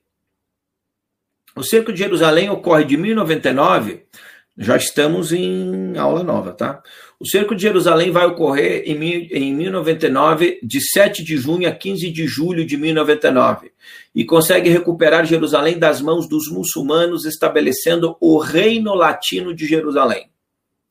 Então, aqui não entra Saladino ainda, tá? O Saladino vem depois que Jerusalém é o conquistado. Eu citei ele antes, mas tudo dependendo do contexto. Então, Jerusalém é retomada após o cerco que ocorre em 1099.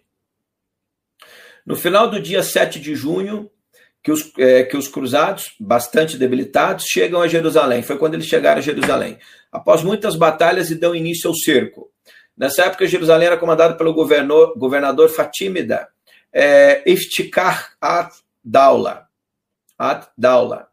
Ele tinha expulso quase todos os cristãos de Jerusalém. Não tinha quase cristãos em Jerusalém quando os cruzados chegam. Em 14 de junho, a cidade foi tomada pelos cruzados. A partir do dia 15, os cruzados realizaram um impiedoso massacre na cidade, matando judeus, cristãos do Oriente e muçulmanos. Foi uma carnificina. Enquanto os cruzados matavam homens, mulheres e crianças, eles louvavam o nome de Jesus Cristo por ter conseguido recuperar a cidade sagrada. Que loucura, né? Os judeus tentaram se esconder nas sinagogas, mas os cruzados ataram fogo nas sinagogas e os judeus morreram queimados, muitos deles. Nem todos concordavam com as matanças, como Godofredo de Bulhão. Muitos não concordavam, cavaleiros, enfim, mas tinha os loucos. Tinha gente que saía da Europa como mercenário, para matar gente mesmo. Você não tem essas manifestações políticas hoje que as pessoas vão para quebrar tudo? É a mesma coisa. Tem gente que não vai para manifestação política, vai para quebrar tudo, para expor sua raiva, seu ódio. Então, Godofredo de Bulhão não concordava. E, é, e, ele havia sido um dos pregadores desta cruzada. Era um nobre militar de baixa patente, o Godofredo de Bulhão, né? Eu confundia o Guido de Luziano, não era militar de baixa patente, não. Esqueça a bobagem que eu falei lá, tá? Ele foi consorte de Jerusalém. O Godofredo de Bulhão, eu queria me referir à cruzada. Esse sim, militar de baixa patente. Eu fazer uma correção aqui. Muito nome na mente confunde. Jerusalém, então, com Jerusalém de postos cristãos, Saladino inicia os preparativos para a retomada da cidade sagrada. As escolas islâmicas, é importante é, nesse levante islâmico, é importante dizer que as madraças, as madraçais, elas perceberam que se os cruzados estabelecessem definitivamente um reino em Jerusalém, eles estariam no coração do mundo muçulmano. Eles não sairiam nunca mais. Os estudiosos é, nas madraçais começaram a esboçar é, as primeiras reações. Então, isso se deu, por exemplo, você vê, onde é que nasceu. Saladino vai invocar uma jihad, mas onde que começa a, a, a, as primeiras reações contra a queda de Jerusalém? Nas madraçais. O que, que eram as madraças? As madraçais eram escolas que ensinavam de elite. Por exemplo, por que, que a cristandade não encontra reação contra nada, nem contra a gente vai encontrar onde? As, as igrejas estão muito preocupadas com isso, não. Agora que elas começaram, as, as, igrejas cristãs, né? Começaram a querer se preocupar, a briga é só política, por dinheiro, é não sei o quê. Então você veja que a cultura ela necessita de espaços para ela ser fomentada, inclusive a cultura religiosa importante, tá? É, e o Islã fez isso muito bem tá? Vou liberar o chat de todo mundo agora, só não escrevam nada lá que não pode, tá, gente? Senão eu tenho que bloquear de novo. Um segundo. O chat está liberado, o pessoal pode dar uma interação, só não escrever nada que não seja permitido, tá? Vamos continuar lá. Enquanto isso, dá tempo, venha para a área de membros do canal. Tá aqui por favor, venha para a área de membros do canal. Não fique de fora dos nossos estudos elevados.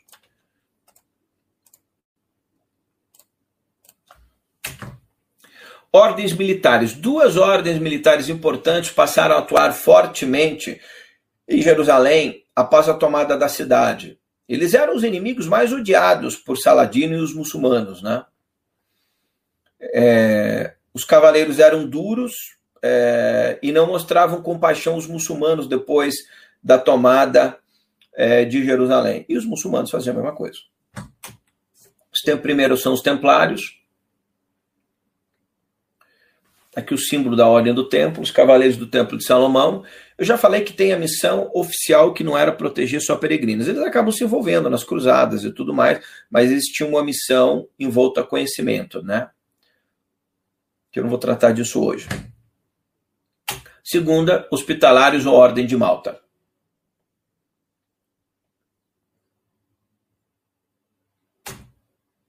Ordens. Os templários eram uma ordem monástico-militar guerreira, já falei muito deles aqui. Um dia eu vou fazer um hangout sobre os hospitalários, sobre a Ordem de Malta, até porque eles, eles existem ainda hoje. Os hospitalários é, começa com uma ordem beneditina dentro da Igreja Católica, mas se transforma numa ordem própria, cujo objetivo era proteger os peregrinos em hospitais espalhados pela Terra Santa e também combater nas cruzadas. A ordem existe até hoje com centros no mundo todo. Pouca gente sabe disso, né? Não confundir a cruz hospitalária e a cruz templária. Os templários tiveram. A cruz foi mudando, né? Você tem uma cruz que é quando a ordem se fecha mais sobre um conhecimento esotérico. Não vou tratar disso hoje, tá? Que tem a ver com o conhecimento da Arca da Aliança e tudo mais. Em 1187, é, a Jihá né, de Saladino, então, religiosos entoavam cânticos sagrados, bandeiras, especialistas nas leis islâmica, a Sharia e a lei islâmica, ou, ou seja, a Sharia que é a lei islâmica, e, e aconselhavam Saladino durante as cruzadas, tá? Entogavam, não é, entoavam, né? Tem um dia mais ali. Saladino mantinha um conselheiro que anotava tudo sobre ele e sobre o que ocorria. Por isso que nós temos bastante informação da tomada de Jerusalém, porque tinha uma espécie de escriba, né, um escritor, um jornalista, que acompanhava e anotava tudo. A Jihad Saladino foi é, declarada em 1187. Era a única forma de unir os exércitos muçulmanos de todas as áreas, tinha muitos líderes, né?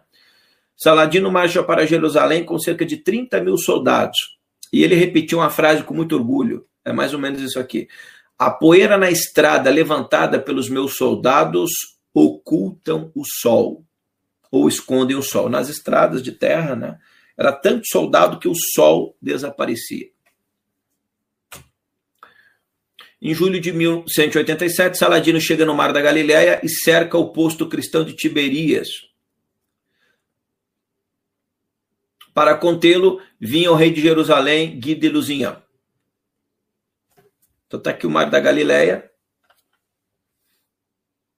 e o porto aqui perto, tá? E o confronto se dá entre Guy de Lusignan, rei de Jerusalém, e Saladino.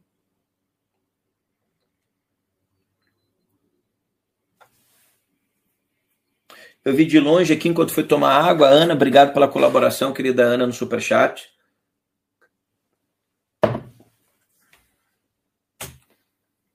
Armadilha. Saladino conhecia bem a região e havia preparado uma grande armadilha para conter os cruzados. Antes de ir para o embate, ele havia capturado quase todas as fontes de água potável na região do Mar da Galileia. Não necessariamente o Mar da Galileia, as fontes de água no seu entorno, né? E os cruzados acabaram ficando sem opção de água para matar a sede dos cavalos e deles mesmos. Sem água, sedentos, com muita sede e sob ataque feroz dos arqueiros com as flechas de, de, de Saladino, o exército cristão desesperado corre para uma cratera vulcânica chamada Cornos de Hattin. Batalha de Hattin vai ser uma das mais devastadoras batalhas da história da cristandade. Era uma armadilha mortal. Tá aqui, nossa, saiu errado aqui. Cornison de Hunt. é o Cornos de Hunting, tem o N que ficou errado. O, o Cornos de né? De Hunting, de ou de. Foto atual, tá, gente?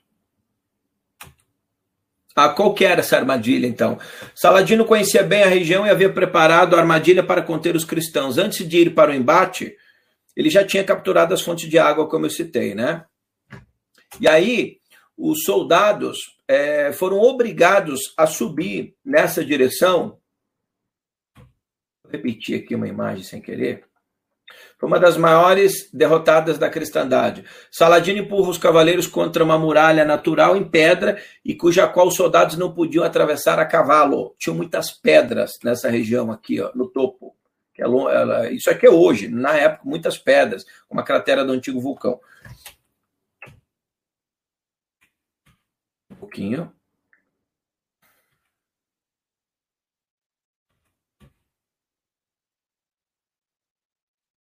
Cratera vulcânica, né? Não tô. Tá, onde é que tá? Tá. Então ele empurra os cavaleiros e acontece que os cavaleiros não podiam passar por causa das pedras, era área vulcânica antiga. E ele, quem tentou, os cavalos se feriram, os cavaleiros caíram, se machucaram, os cavaleiros tiveram que ir andando, se machucaram também. Quando eles chegam do outro lado, abaixo dela, os soldados muçulmanos esperavam os soldados cristãos e os soldados cristãos chegavam duelando a pé, sem seus cavalos, ou os cavalos mortos ou feridos na travessa da muralha. Eram, foram todos massacrados. Foi uma, uma, uma vitória total de Saladino sobre Guy de Lusignan e as, for as forças cruzadas que governavam o reino latino de Jerusalém. Aqui cai, começa a cair Jerusalém, né? Começa a cair, né? Os cruzados carregavam nesta batalha um fragmento da cruz verdadeira de Cristo era a maior relíquia cruzada de toda a cristandade. Na verdade, existia em Jerusalém um pedaço do que seria teria sido a antiga cruz em que Cristo havia sido crucificado, né? E Saladino eles levavam em batalha para fortalecer e ajudá-los na batalha. E eles perdem essa relíquia. Ricardo Coração de Leão vai pedir depois, mas como Ricardo Coração de Leão acaba sendo uh, cometendo um deslize, a cristandade perdeu para sempre essa cruz. Com a derrota, a relíquia cristã vai para as mãos de Saladino.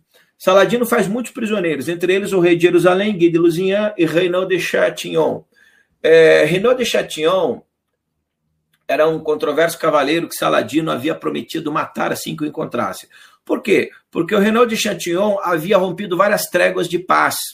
Os muçulmanos estabeleciam, estabeleciam trégua com os, os, cristãos, todo mundo respeitava, o Renaud de Chantilly pegava meia dúzia de soldados, ia lá, matava muçulmanos, mulheres, etc. E ele passou a ser visto como um mau cavaleiro.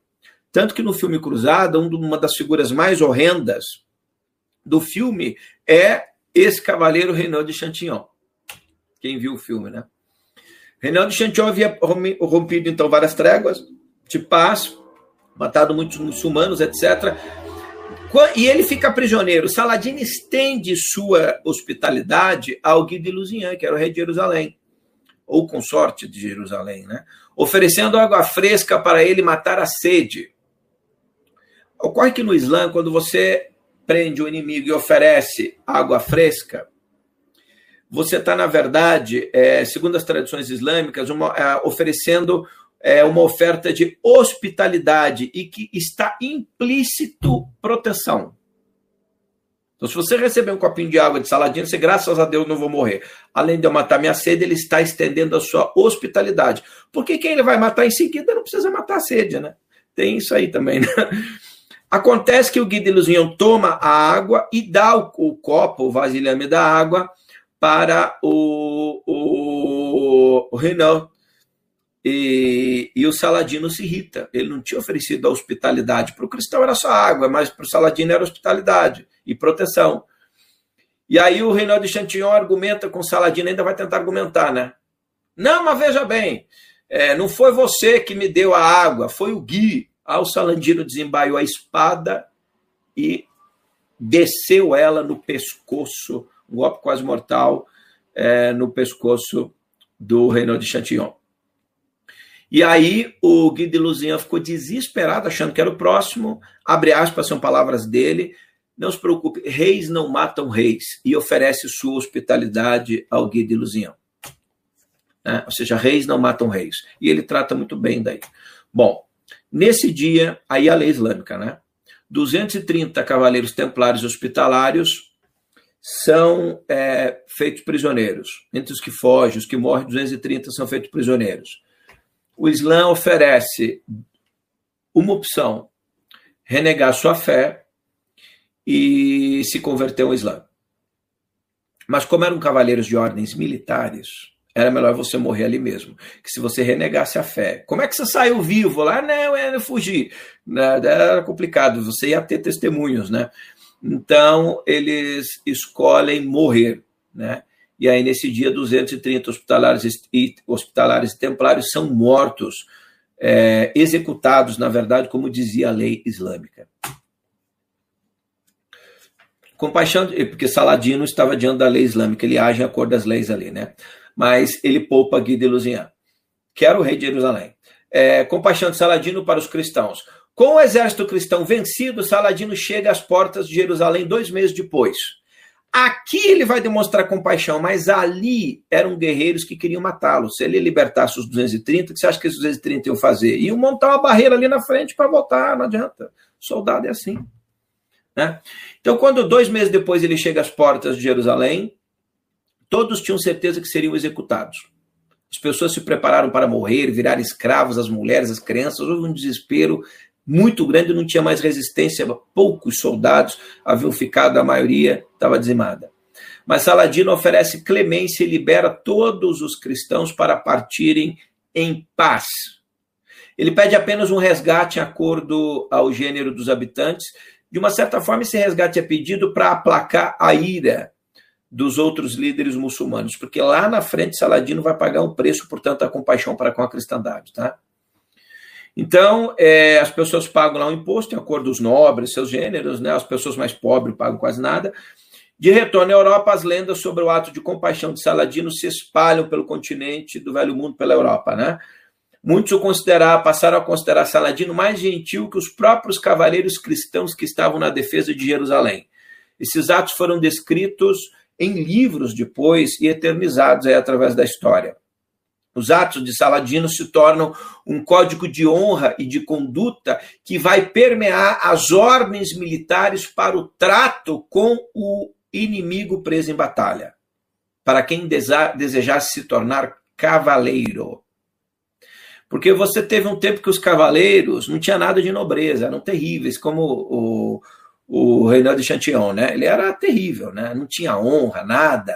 É, e a forma como Saladino tratou inspira no Ocidente a cristandade, principalmente as ordens militares que passam a ter um código de conduta e de honra é, em relação a essas coisas. Livros sagrados sobre as cruzadas passam a descrever o cavaleirismo de Saladino. Em Jerusalém, Saladino limpa toda a cidade, lavando os lugares sagrados com água de rosas. O Islã falava sobre respeitar judeus e cristãos, e Saladino age dessa forma, permitindo que eles vivam em Jerusalém, coisa que a cristandade tinha matado todo mundo. E Saladino permite que judeus e cristãos possam viver em Jerusalém. Veja, que falar bem de Saladino não é falar bem de todos os líderes islâmicos, tá? Vocês entenderem isso. Saladino é um ponto fora da curva. Vou deixar isso bem claro. É, Saladino era um bodhisattva do Islã, um ser iluminado. Né? Então, Saladino age desta forma, permitindo que eles vivam em Jerusalém. Todos são livres para adorar a sua fé, desde que paguem o um imposto local. Mas Saladino sabia que os cruzados voltariam. A perda de Jerusalém foi tão devastadora para a cristandade que foi um golpe tão duro que o Papa morre de tristeza. Né? E assim que o novo assume, Gregório VIII inicia uma nova cruzada para retomar Jerusalém. Coube ao jovem rei Ricardo I da Inglaterra aceitar o chamado de Gregório VIII. Ricardo, coração de leão, Padre, ilumina-nos. Padre, iluminata.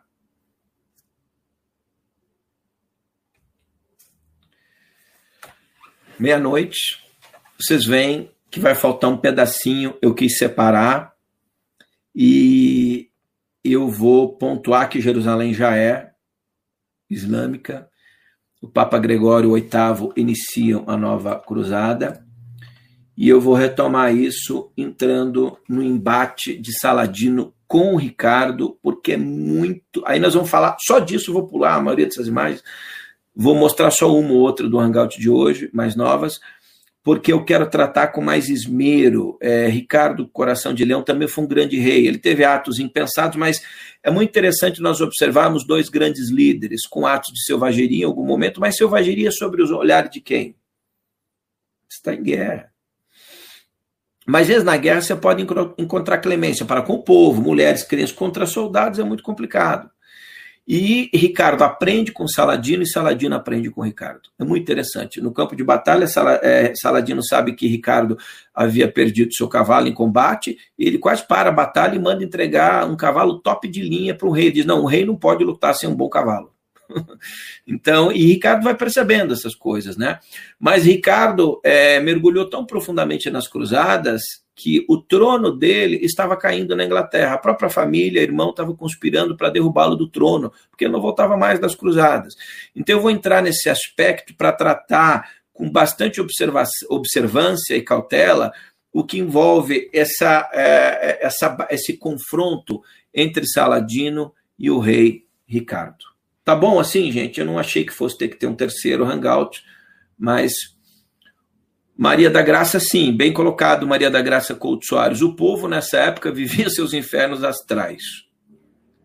Passou tão depressa, muito bom. São quase três horas, né? Duas horas, eu comecei dez, minutos depois, duas horas e quarenta e cinco minutos. Bom. Vou abrir aqui para alguns comentários, quero tecer alguns também. Derrubar o avião do Papa para outro sumir, Deus volte. Que bom, Sandra. No filme, ele é a águia amando de Gui para provocar uma guerra. Sim, Daniel, isso. Vamos entrar nisso, da morte da irmã de Saladino, de tudo isso, tá? Não se preocupe. E, gente, alguém quer é, colocar alguma coisa aí?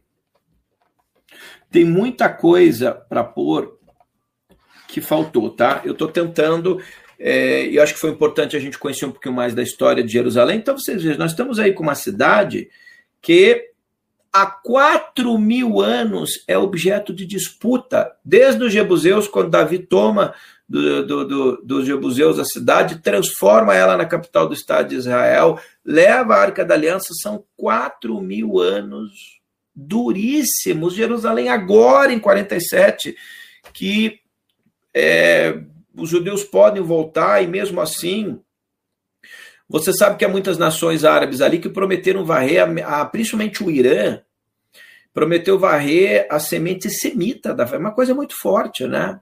Isso aí parece que o mundo, as Nações Unidas. O mundo é governado pelos estúpidos, né? E pelos idiotas. É, isso aí não gera nenhum tipo de horror, né? É como se você dissesse que, dissesse que quer expulsar a semente de, um, de uma raça da face da terra. É muito grave isso. Então, Israel, até hoje, principalmente Jerusalém, é objeto de disputas duríssimas. E é, no entorno dela se passa as revelações do Apocalipse de Jesus. Né?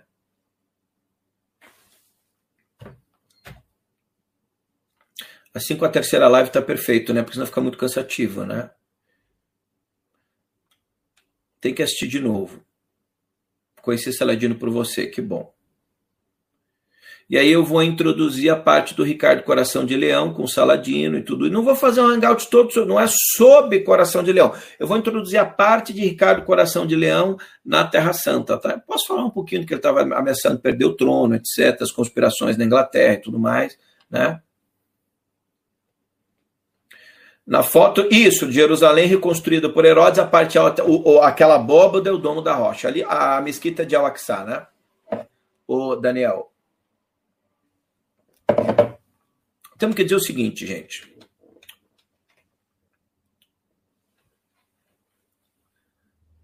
Nova cultura, new, ok. Por gentileza, faço uma live sobre os Templários. Tem duas no meu canal, tem três horas cada uma. Assiste lá hoje mesmo. Tem Templários, Cavaleiros do Templo de Jerusalém, Igreja Católica traiu Templários. E Igreja Católica trai Templários. Eles já absolveram a ordem, né? Eu conto todo o julgamento. Aqui no meu canal tem quase quatro horas e meia. Eu conto todo o julgamento da história do templo e toda a obra que levou à absolvição deles aqui. Eu mostro, inclusive, é uma, é uma cópia né, dos pergaminhos, do, do, do, livro original, de tudo. Tem aqui. Coloca aos, no, de Jacomite Templários, aparece os dois. Tá? tá na playlist do canal, dos 33 vídeos que eu indico. A pedra acaba um meteoro? Não. Dizem que a pedra foi entregue por Deus a Abraão. Nossa amiga até colocou que era mais antiga, pode ter sido entregue. É, na verdade, na tradição islâmica, a gente vai ver é, que ela é entregue ali no lugar de Abraão, por isso o templo em Jerusalém. E aí, se fosse dado por Adão, nem saberiam onde é que é o lugar, né? Então a tradição está muito. É, pode até ter essa história, mas ela está alicerçada na questão do templo. Eu não vou dar esse tipo de resposta, o Deus Vult. É, não, como é que nós vamos dizer? Veja, a pedra caba é um meteoro porque ela é preta, mas a história diz que é branca. Ora, pode ter sido alguma coisa de uma força espiritual de fora da Terra. Por que, que a gente tem dificuldade em aceitar? Pode ser que sim, pode ser que não. Eu só não vou emitir julgamento sobre algo tão sagrado para o Islã, né? Acho isso aí é, eu não ousaria fazer. Não foi escolhido o rei inglês. Ele, o Papa Gregório VIII, invoca uma nova cruzada e o rei Ricardo, ok, eu vou. Ele, ele é que se escolhe, né?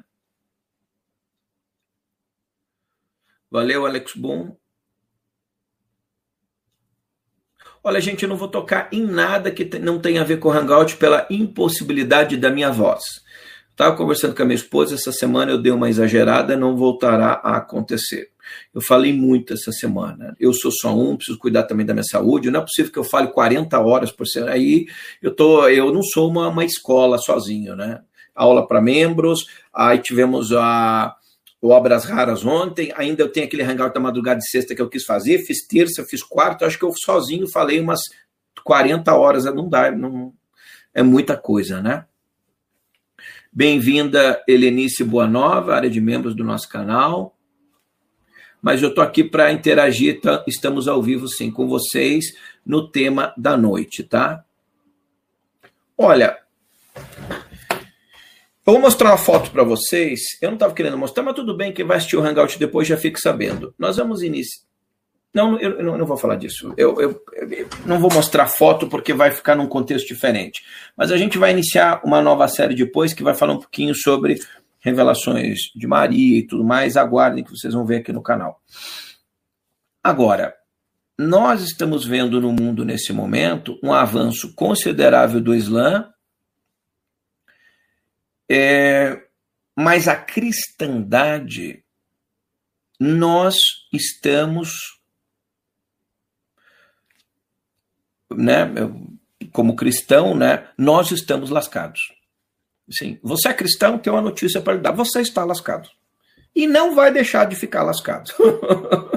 nós estamos ferrados, sob todas as circunstâncias. É, por quê? É, por uma série de coisas, né? Por exemplo, a forma como nós, como a gente vem atuando no mundo, as nossas escolhas de valores.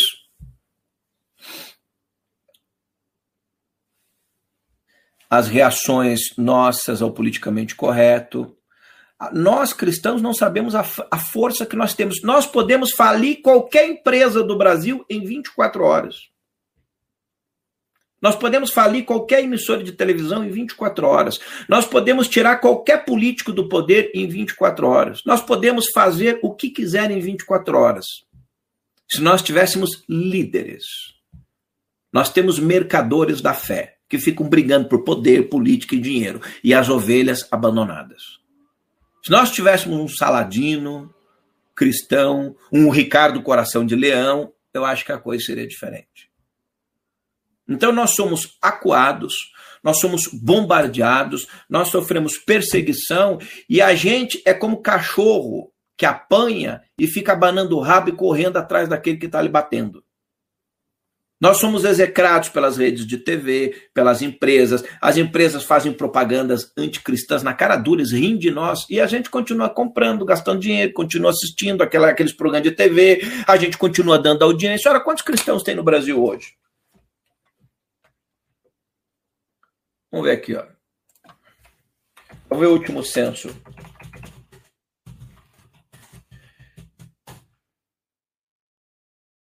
Último censo realizado em 2010. 123, nós devemos ter aí uns 140 milhões de cristãos. Gente, nós somos 70% do Brasil entre espírita. Agora, o, o espírita fica brigando com o protestante, que fica brigando com o evangélico, enquanto isso, embaixo de nós está tudo desmoronando. Você veja que as trevas, na verdade, nós já não somos mais 170 milhões, né? Desses 170 milhões, as trevas já cooptaram metade, eu acho. Porque hoje você tem gente dizendo que é, é cristão, mas é de regimes políticos enlouquecidos, ateus. Eu não quero falar o nome daquele, daquele MARX, o Carl, né, que vocês sabem quem é.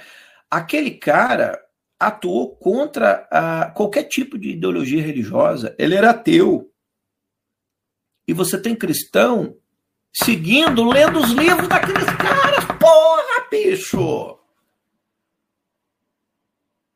Você pensa o quê? Acorda, trouxa! É, eu chamo de trouxa, as pessoas acham que eu sou arrogante. Não, não sou arrogante, eu tenho coragem de dizer a você que você é trouxa e acorde e se olhe no espelho e sabe que a trouxa é levada à décima potência. Nós somos uma nação hoje que a cristandade está sendo toda destruída. Dá uma olhada no Islã para ver esse tipo de coisa.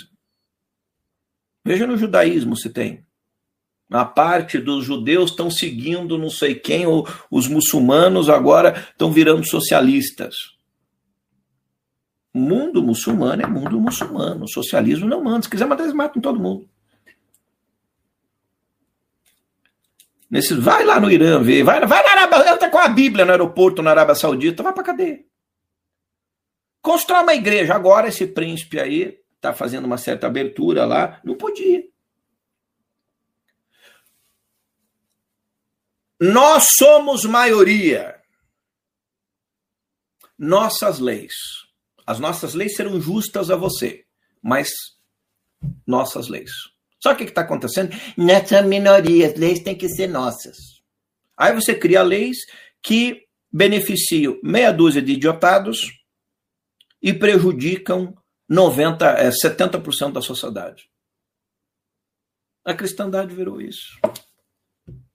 Quando você vai, vai ver história, vai ver esses períodos, por exemplo, você vai ver é, que não, não existe mais uma, um pensamento cristão, assim, por exemplo, que pudesse unir as tradições.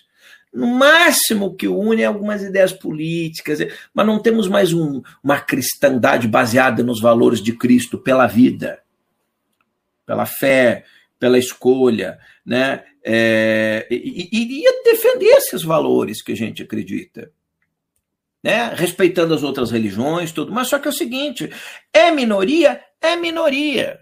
Não gosta do nosso país, da nossa tradição, encontra um país que você seja minoria. O mundo sempre foi assim. Só os, os trouxas é que acham que é diferente. E esses trouxas são massa de manobra de grupos poderosíssimos. São bucha de canhão. Você que defende essas ideias tem uma ótima notícia. Você é bucha de canhão. Você pensa que tem ideias, porque o, o, a filosofia não sei. Não, você é bucha de canhão de grupos ainda mais poderosos.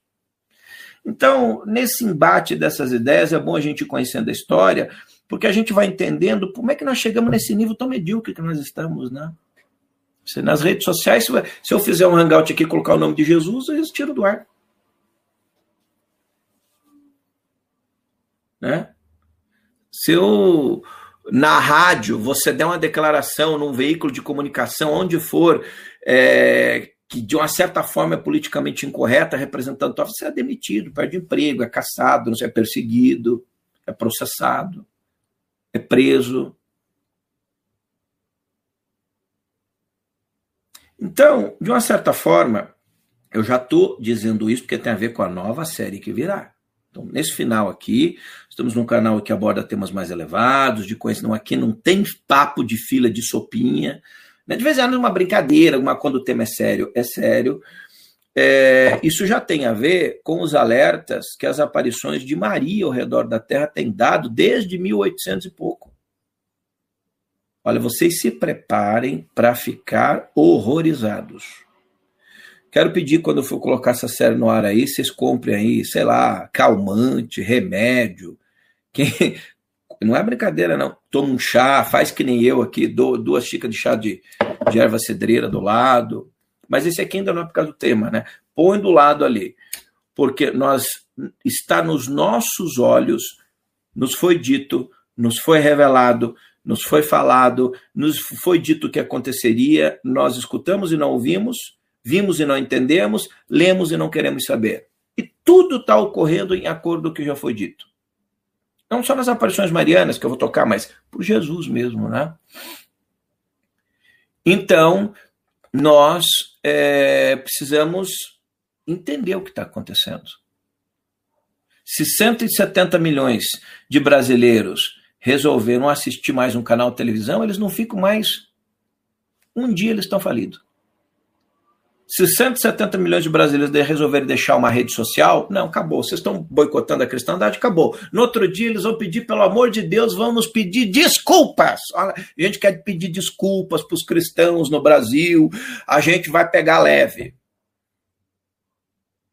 Sabe aquela marca de sabão em pó, aquela marca de sanduíche, essas que, que fizeram piadinhas com os valores? Aquele grupo de comediante que faz piadinha de Natal com a cristandade? Por que, que não faz com Maomé?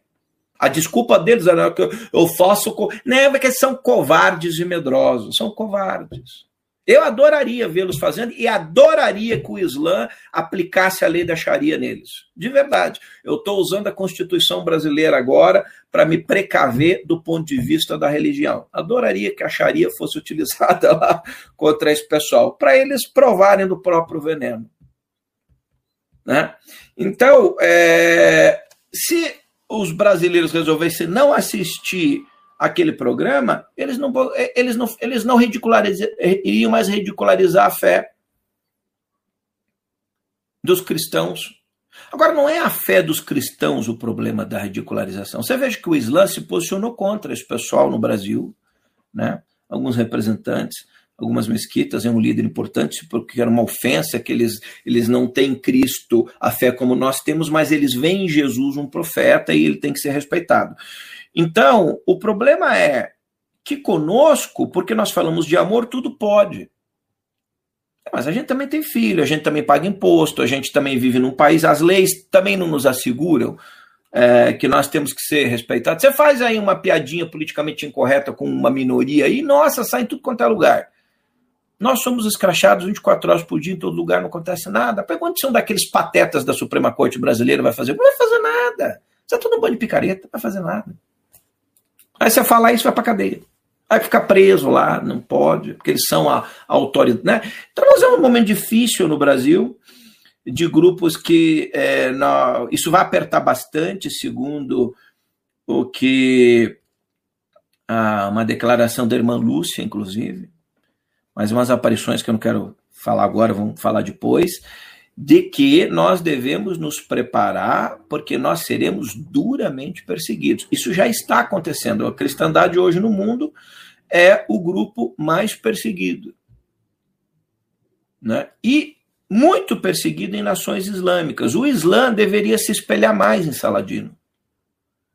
Essa é a minha reflexão. Saladino foi um grande líder e o Islã tem muitos outros. A cristandade teve líderes muito, muito ruins.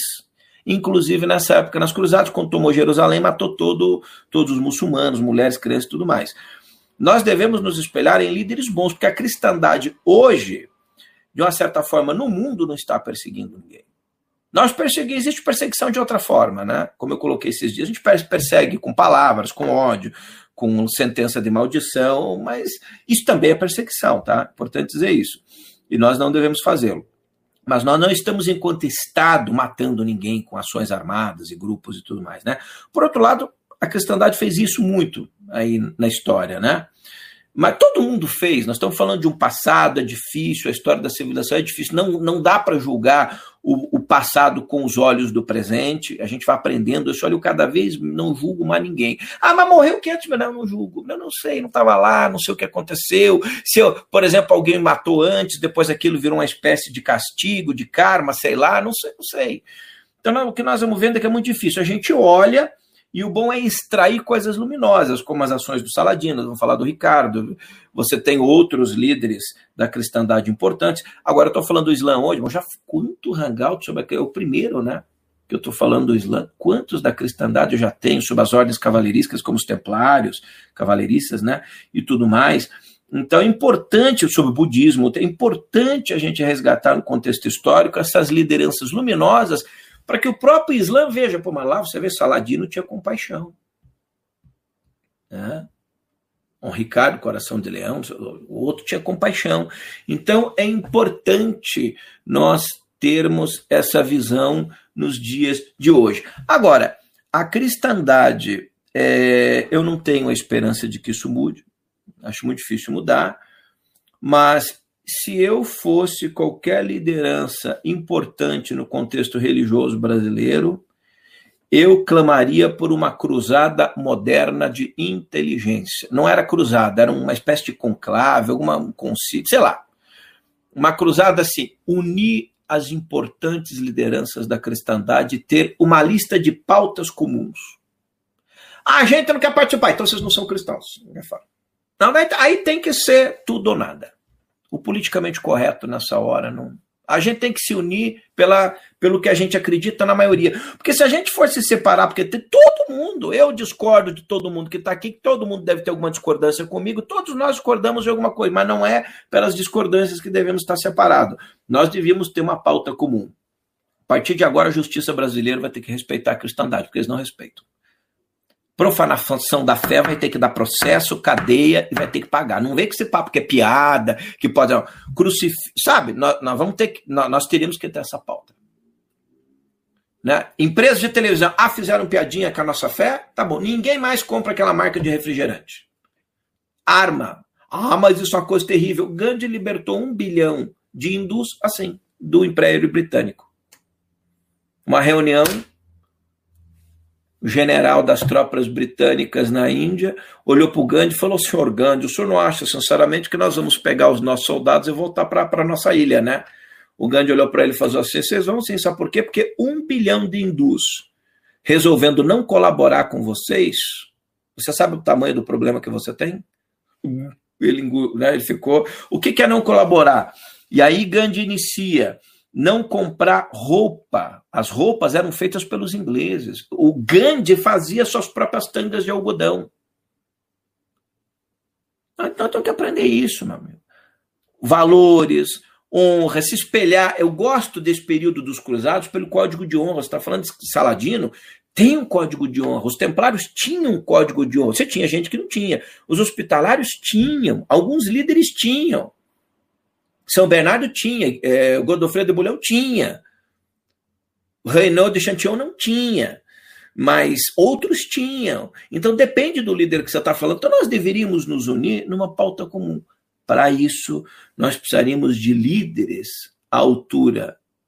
A nossa desgraça é que nós não temos líderes à altura de nos representar. Triste, essa é a minha constatação. Em tempos difíceis, nós deveríamos ter líderes à altura de nos representar. Ué, tem um monte de gente que vai gritar dizendo que são líderes. Ué, e por que, vocês não estão fazendo nada? E por que, que nós estamos perdendo a batalha? Então tem alguma coisa errada. Então vocês não estão fazendo certo. Quando você faz certo, a coisa, a, a, as respostas acontecem. Deus é para aqueles que estão. Agora, querer melhorar a cristandade. Tem um fator aqui que eu quero falar agora. Dizer que fala em nome do reino de Cristo, vivendo em mansão, andando de jato de 30 milhões de reais, com 10 seguranças, carros, é, morando em palácios, com fazendas, hotéis. Isso não é líder da cristandade. Isso é líder do reino de Satanás. Isso não é. Você vê Saladino, morreu pobre, tem que pagar o túmulo, não tem dinheiro nós vamos ter que fazer uma vaquinha. Esse era um líder, de fazer inveja em nós. Agora você olha, para onde você olha de, de, dessas instituições religiosas, só briga, dinheiro, semente de feijão, é água santa do água do Rio Jordão, azeite ungido, não sei da onde, pedra da montanha do Moisés, é, lasca da vara do Arão, é, prego da arca de Noé, sabe? E não sei o quê. É um festival de sandice. E, pô, a cristandade está enfraquecida porque nós não temos mais força espiritual. Que aconteceu com a nossa força espiritual foi drenada por esses servos luciferianos. E aí, nós estamos abandonados. Cadê a nossa força? Um, um Francisco de Assis aqui, né? Pô, gritando as verdades, humilde, dormia ao relento junto com os passarinhos, né? Eu tô pedindo que ninguém durma ao relento junto com os passarinhos, mas assim, Pô, São Bernardo, esse eu vou fazer uma biografia, né? O que eu devo estrear aqui no canal é uma espécie de biografia, né? Biography, um projeto, assim, de, de vez em quando a gente tratar de alguns líderes que valem a pena, né? E aí eu vou criar uma playlist no canal, o Saladino já vai para lá, que é biografias, né? biografia de grandes personagens. São Bernardo, por exemplo, era rico, etc. Depois doa tudo para sua instituição, aí vai se dedicar a causas. Ele percebeu que estava tudo errado. Então, nós nos enfraquecemos em valores espirituais elevados. A gente quer comer bem, dormir bem, viajar bem, voar bem. É, é, sabe, a pergunta que fica é: é possível nós falarmos de valores espirituais elevados em meio à luxúria num mundo de pobres e miseráveis? Nós temos porque uma coisa é achar que a gente tem, a outra é. é, é ah, não, eu acho que eu tenho o. o é, como é que é? Eu sou investido de poder. Não. Nós temos, não é poder, é, é a força, né? a autoridade. Autoridade é a palavra certa. Espiritualidade precisa de uma palavra que se chama autoridade. Mas autoridade espiritual vem sobre nós em acordo das nossas ações, o nosso falar, o nosso mover, como nós nos portamos e o que nós defendemos. São os frutos dos nossos valores e da nossa vida. Então a pergunta que fica é: é possível gerar uma espécie de autoridade espiritual em nós? Porque você sabe quando uma pessoa fala com autoridade espiritual, não, aquele cara está falando, mas olha a vida do cara, olha o que ele fala. Você sabe, esse aí, esse, esse não está brincando. Quantas pessoas você vê falando que você pode dizer aquele cara tem autoridade para falar o que fala? Como é que nós geramos essa autoridade espiritual? É possível num país de pobres, miseráveis, abandonados, quem fala de Cristo viver na luxúria, não estou falando viver bem, ter uma vida boa, comer bem, dormir bem, não é isso que eu estou viver em luxúria. Luxúria é uma das denúncias mais constantes nos textos, textos bíblicos luxúria, vaidade, o pecado da carne. Jesus fala contra isso, fala, fala, fala, morre, vai. Nós não entendemos. Os líderes, os líderes têm que ser exemplo. Então nós não temos líderes, estamos abandonados. Um ou outro coitado tentando fazer um trabalho, mas é muito pouco. Se nós tivéssemos mais líderes, nós teríamos um reino cristão diferente. Sem matar, não é, não é isso, não é isso. É, sabe, o que, que nós vamos fazer? O conselho dos anciões, dos líderes. E veja, líder não tem 40 anos, que nem minha idade, a sua. Não, líder, gente mais com experiência de vida, anciões, gente que você sabe que não está afim de pegar pegar menina, porque o, o dele já nem não é mais isso que eles preocupa. Ele já não está afim de pegar dinheiro para manter as 10 amantes dele, porque ele já. Sabe? Líder. Líder eu acho que tem muito a ver também com a idade. A idade te traz maturidade, experiência de vida. Esse papo de o camarada tem é, 20 anos de idade, é, é bodhisattvas das Pleiades, acontece, é um ou outro que eu ouvi falar na Terra, o resto é tudo picaretagem. Né? Então, é, o resto quer conversar com as irmãzinhas escondido atrás do, do templo. Então, é, é a reflexão que fica quando a gente vê uma série dessa, do futuro da cristandade, de como nós estamos indo. Você veja nos Estados Unidos os embates duríssimos, o secularismo, o, os filmes. Você veja aquele ator que fez o papel é, de Jesus no filme Paixão de Cristo, ele disse depois que Hollywood acabou com a carreira dele. A gente tinha que boicotar os diretores que boicotam atores, porque eles nos boicotam. Nós só estamos reagindo né? Agora tá, vai estar tá aí, né? A ressurreição, né? O filme do Mel Gibson. Você veja que existe em Hollywood uma indústria aberta contra a cristandade. Aberta. E os diretores são todos satanistas, pedófilos, molestadores, horrendos. Isso aí não tem problema. Os veículos de comunicação em Deus. Tinha gente que tinha marca. As meninas são. É, é, as crianças eram. Mar, os jovens marcados como propriedade.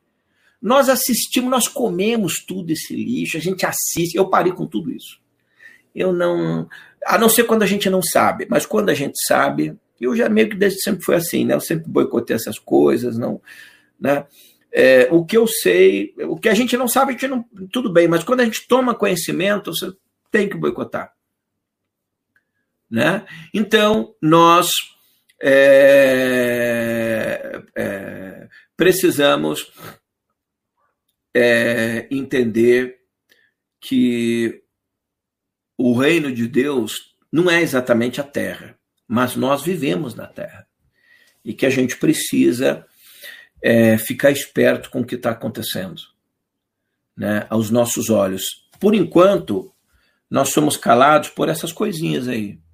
Somos ridicularizados. Mas daqui a pouco nós veremos por chilindró. Estão indo, né? Gente indo já. Daqui a pouco nós vamos para o paredão. No Brasil, não, mas no resto do mundo já estão indo. Né? Na China, né, porque você não pode falar mal da China, eles pagam para caçar cristãos. Destrói igreja, lá não acontece nada. Você falar isso é politicamente não correto. Ora, nunca mais vamos comprar nada vindo da China. Quero ver se vocês vão continuar perseguindo. Estão perseguindo cristãos? Acabou de sair a denúncia, né? Eh, quem assistiu meu vídeo Uigures? O preço da justiça. Agora o secretário do Trump, né? Não, o embaixador no Brasil, dos Estados Unidos no Brasil, tô achando que ele assistiu meu vídeo, viu? O embaixador brasileiro é, no Brasil fez, falou uma coisa que eu falo no vídeo lá, a denúncia do povo uigures que é escravizado pelos chineses. E você sabe que o, o embaixador da China fez? Meteu a boca no embaixador. Eles não estão nem aí. Eles não estão nem aí. Eles não estão nem aí. Você é cristão, você pensa que a China está preocupada com você? Eles nos veem como números. Eles não estão nem aí para Cristo, você. Budistas, devastaram o Tibete. É, eu, eu, eu, eu, tô, eu espero que a China, mais cedo ou mais tarde, cruze o caminho do Islã. Porque se da cristandade não vai acontecer nada. Do Islã. Aí eu quero ver quem que vai ficar vivo do outro lado da linha. Aí vocês vão ver com quantos paus faz uma canoa. Né? que, que o, o, Osama Bin Laden não arrumou um problema com o Xi Jinping foi arrumar com os Estados Unidos, né? Então, é, é essas coisas que a gente vê. Daqui a pouco surge um segundo Bin Laden, né? Porque assim, o mundo ele tem uma geopolítica. Tem um milhão e meio de muçulmanos, uigures, aprisionados na Índia, escravizados do Paquistão, que trabalham em fábricas. Está no meu canal esse vídeo. E o embaixador americano acabou de citar isso, denunciar isso também. Só que o meu vídeo já tem quatro meses, né? Eu fiz um vídeo longo, viralizou bastante, passou em canais aí pelo Brasil. É... E no Brasil era praticamente conhecido isso. Lá fora, não. Times, New York Times, Post, é, a, a Al Jazeera, as grandes redes já haviam denunciado, né? Mas nós cristãos também somos escravizados. Agora tem uma, escraviza... uma coisa pior que é o seguinte: a gente achar que não tem problema. Ah, mas aquilo é só uma piada sobre Jesus, não tem problema, eu sou cristão, mas por que, que assiste? Você ri daquilo? Você já não está num nível espiritual acima disso? Você acha legal, por exemplo, é, vamos fazer um vídeo sobre a sua mãe ou sobre o seu pai e tratá-la da pior forma possível? Não, não, não cria uma certa asquerosidade em nós como seres humanos? Por que, que a gente tem que rir dessas coisas?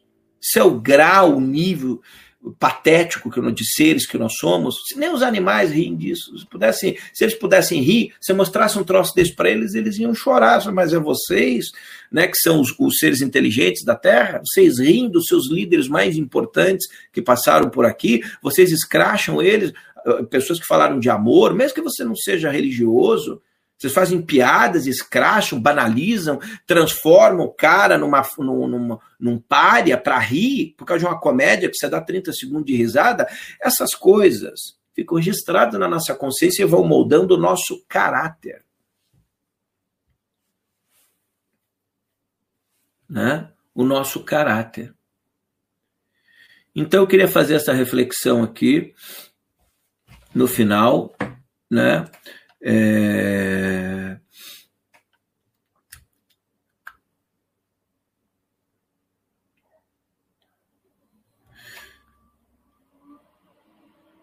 Uma, a Cristina fez uma mensagem ali, os moderadores apagaram, mas eu acho que vocês não entenderam. Eu li a mensagem dela, tá, tá legal, ela faz um elogio.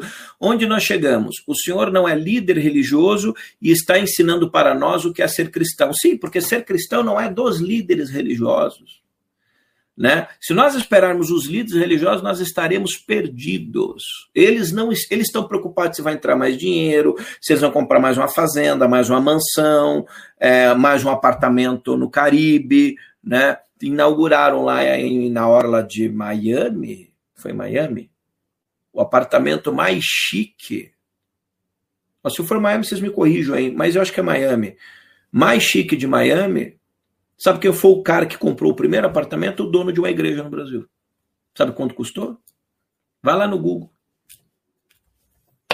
Ele já tem mais 200, né? Comprou mais um, né? Ele comprou para receber os miseráveis lá de Miami brasileiros que pegaram vírus, né? Então, é... ou as pessoas se unem pelo Espírito de Deus, o Espírito Santo, o Espírito da luz, e de forma meio que inconsciente vão, não, eu sou da luz. Né? Porque eu posso ser budista, por exemplo, budistas não devem compactuar com isso. Né? Hindus também não, judeus também não. Vocês veem judeus envolvidos nesse tipo de picaretagem? Já viram? Riada, piada, ri, não sei o quê. Por que, que não fazem piada com a cristandade dos líderes judeus? Já pararam para se perguntar? Porque metade dessas redes de televisão são de judeus, aonde esses merdas trabalham ganhando centenas de milhares de reais. Então, com judeus eles não podem fazer piada. É.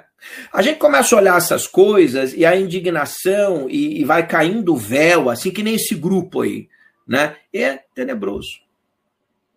É, o cara do baú é judeu, a outra emissora é judeu, é árabe, não pode fazer com os árabes porque eles são árabes, agora vender uma parte não sei para quem, o outro grupo tem a ver com. Então, assim, é, é por isso e grandes empresários, financiadores são judeus, são árabes, então você não pode. Mas quanto à cristandade, você pode fazer qualquer coisa, porque nós não, não assim não reagimos do ponto de vista inteligente, né? Então acho que fica esse aprendizado para gente, vendo uma série dessa, brilhante, que era que qualquer erro aí, equívoco, às vezes no falar, etc., aí, que é, a gente corrige, que às vezes você é muita informação, e que nós possamos aí nos preparar para um futuro difícil que virá sobre nós.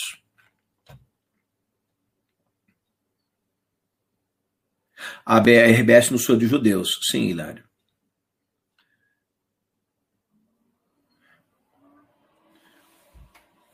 Deixa eu ver se tem alguma coisa aqui que eu não falei. New York, Mundo Henrique Paulo está em Nova York. Gente, vamos virar membro do canal. Tá aqui, venham para a área de membros, tá? Estou colocando aqui. Quem quiser virar membro do canal, toda sexta, 21h30, nós temos uma playlist com as aulas. Você virou membro, perdeu as outras aulas, você assiste todas. Só convidados top, aulas comigo, mas até agora eu tenho trazido muitos convidados aí, de um acervo muito grande já gravado que eu, que eu tenho aí, tá? Oi, Helena, boa noite.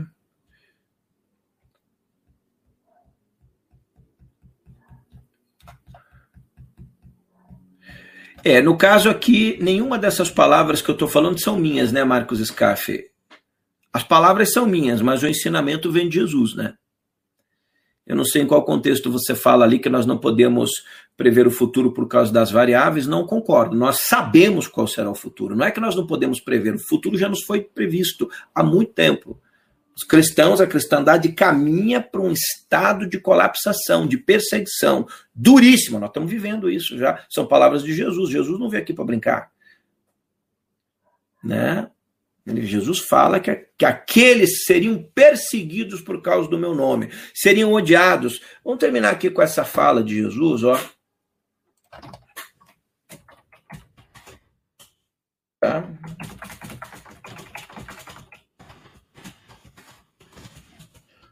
Do Hangout de Saladino, passamos o tempo todo falando de Saladino, né?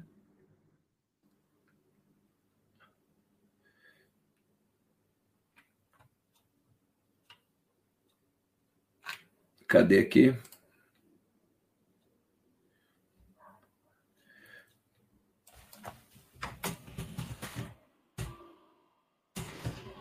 Vamos ver.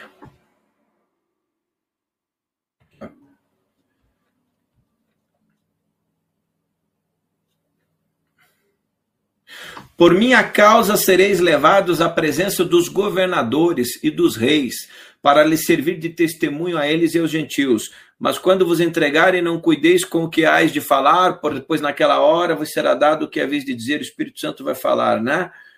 Irmãos entregarão à morte irmãos, pais, filhos, filhos se levantarão contra pais e os farão morrer. Sereis odiados de, por todo mundo por causa do meu nome. São palavras muito duras de Jesus. Mas quem perseverar até o fim, esse será salvo. Mateus 10, 17 e 22. Eu não estou dizendo que as outras pessoas que não são cristãs acreditem nisso. E seremos odiados por todos. Hoje, em rede de televisão, você dizer que é cristão, eles riem. Esses filósofos, esses professores, eles riem. É, e o embate duríssimo será sobre a família e o matrimônio. É disso que nós vamos abordar e está sendo. As forças das trevas têm avançado muito. E até onde vai, eu não sei. Que Deus abençoe a, a, a semana de vocês. Quer dizer, vai até o Apocalipse, como Jesus diz. Mas nós temos a nossa esperança, como Cristo disse, né, para não terminar com um sentimento negativo, é: no mundo nós seremos odiados, mas nós não somos do mundo, nós estamos aqui e a qualquer momento partimos. Então, o nosso verdadeiro mundo, a nossa verdadeira realidade não é esse mundo. Mas nós estamos vendo aqui, a gente tem que fazer as coisas, mas esperamos é, as estadas celestiais superiores, o, os reinos superiores da criação, né? porque esse mundo é um mundo inferior. Aqui é ateísmo, morreu, acabou, Deus não existe, a lei do mais forte, de tudo, né? Esses não são os valores ensinados pelo Cristo. Valeu, obrigado a todos. Gente, vou pedir que vocês curtam e deixem alguma mensagem. É muito importante nesse tipo de série para ter visibilidade, que assim que acabar, uns cinco minutos depois, vai aparecer o chat. Deixa um comentário. Oh, gostei, não gostei. Deixa qualquer comentário. Uma pergunta, alguma coisa. Poste um comentário ali que dá relevância para os vídeos para gente, tá? Valeu, sejamos luz em tempos de esperança. Tem mais uma pessoa que colaborou ali, a, Meia Nunes. Obrigado, Meia. Se passou alguém que colaborou a hora que eu estava falando lá. É, obrigado, valeu. Valeu, gente. Obrigado aos nossos moderadores, tá?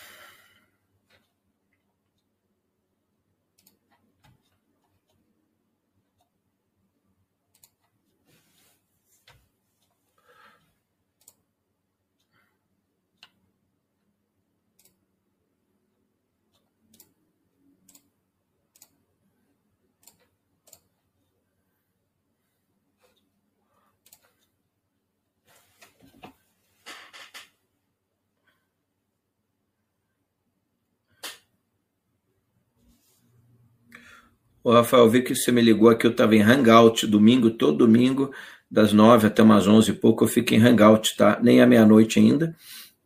É, mas só estou te retornando e amanhã, segunda, a gente fala, tá? Um abraço, como é que tá aí? Valeu.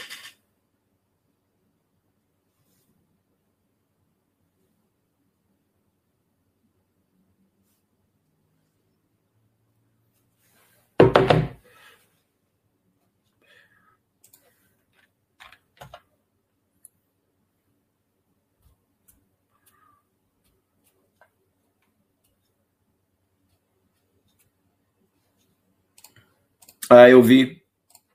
Eu estou respondendo aqui e depois alguém me apertou, né? O pessoal que manda mensagem para mim no celular agora está respondendo o Rafael, que me ligou umas três vezes aqui. o áudio estava ligado, ainda bem que eu não falei nenhum palavrão, né? Tá bom, já respondi ele. Vou voltar aqui para o pessoal não ficar preocupado. Valeu, gente. Obrigado. O Rafael, pesquisador de ufologia, ufólogo, que fez vários hangouts conosco aqui no canal, tá? Um abraço.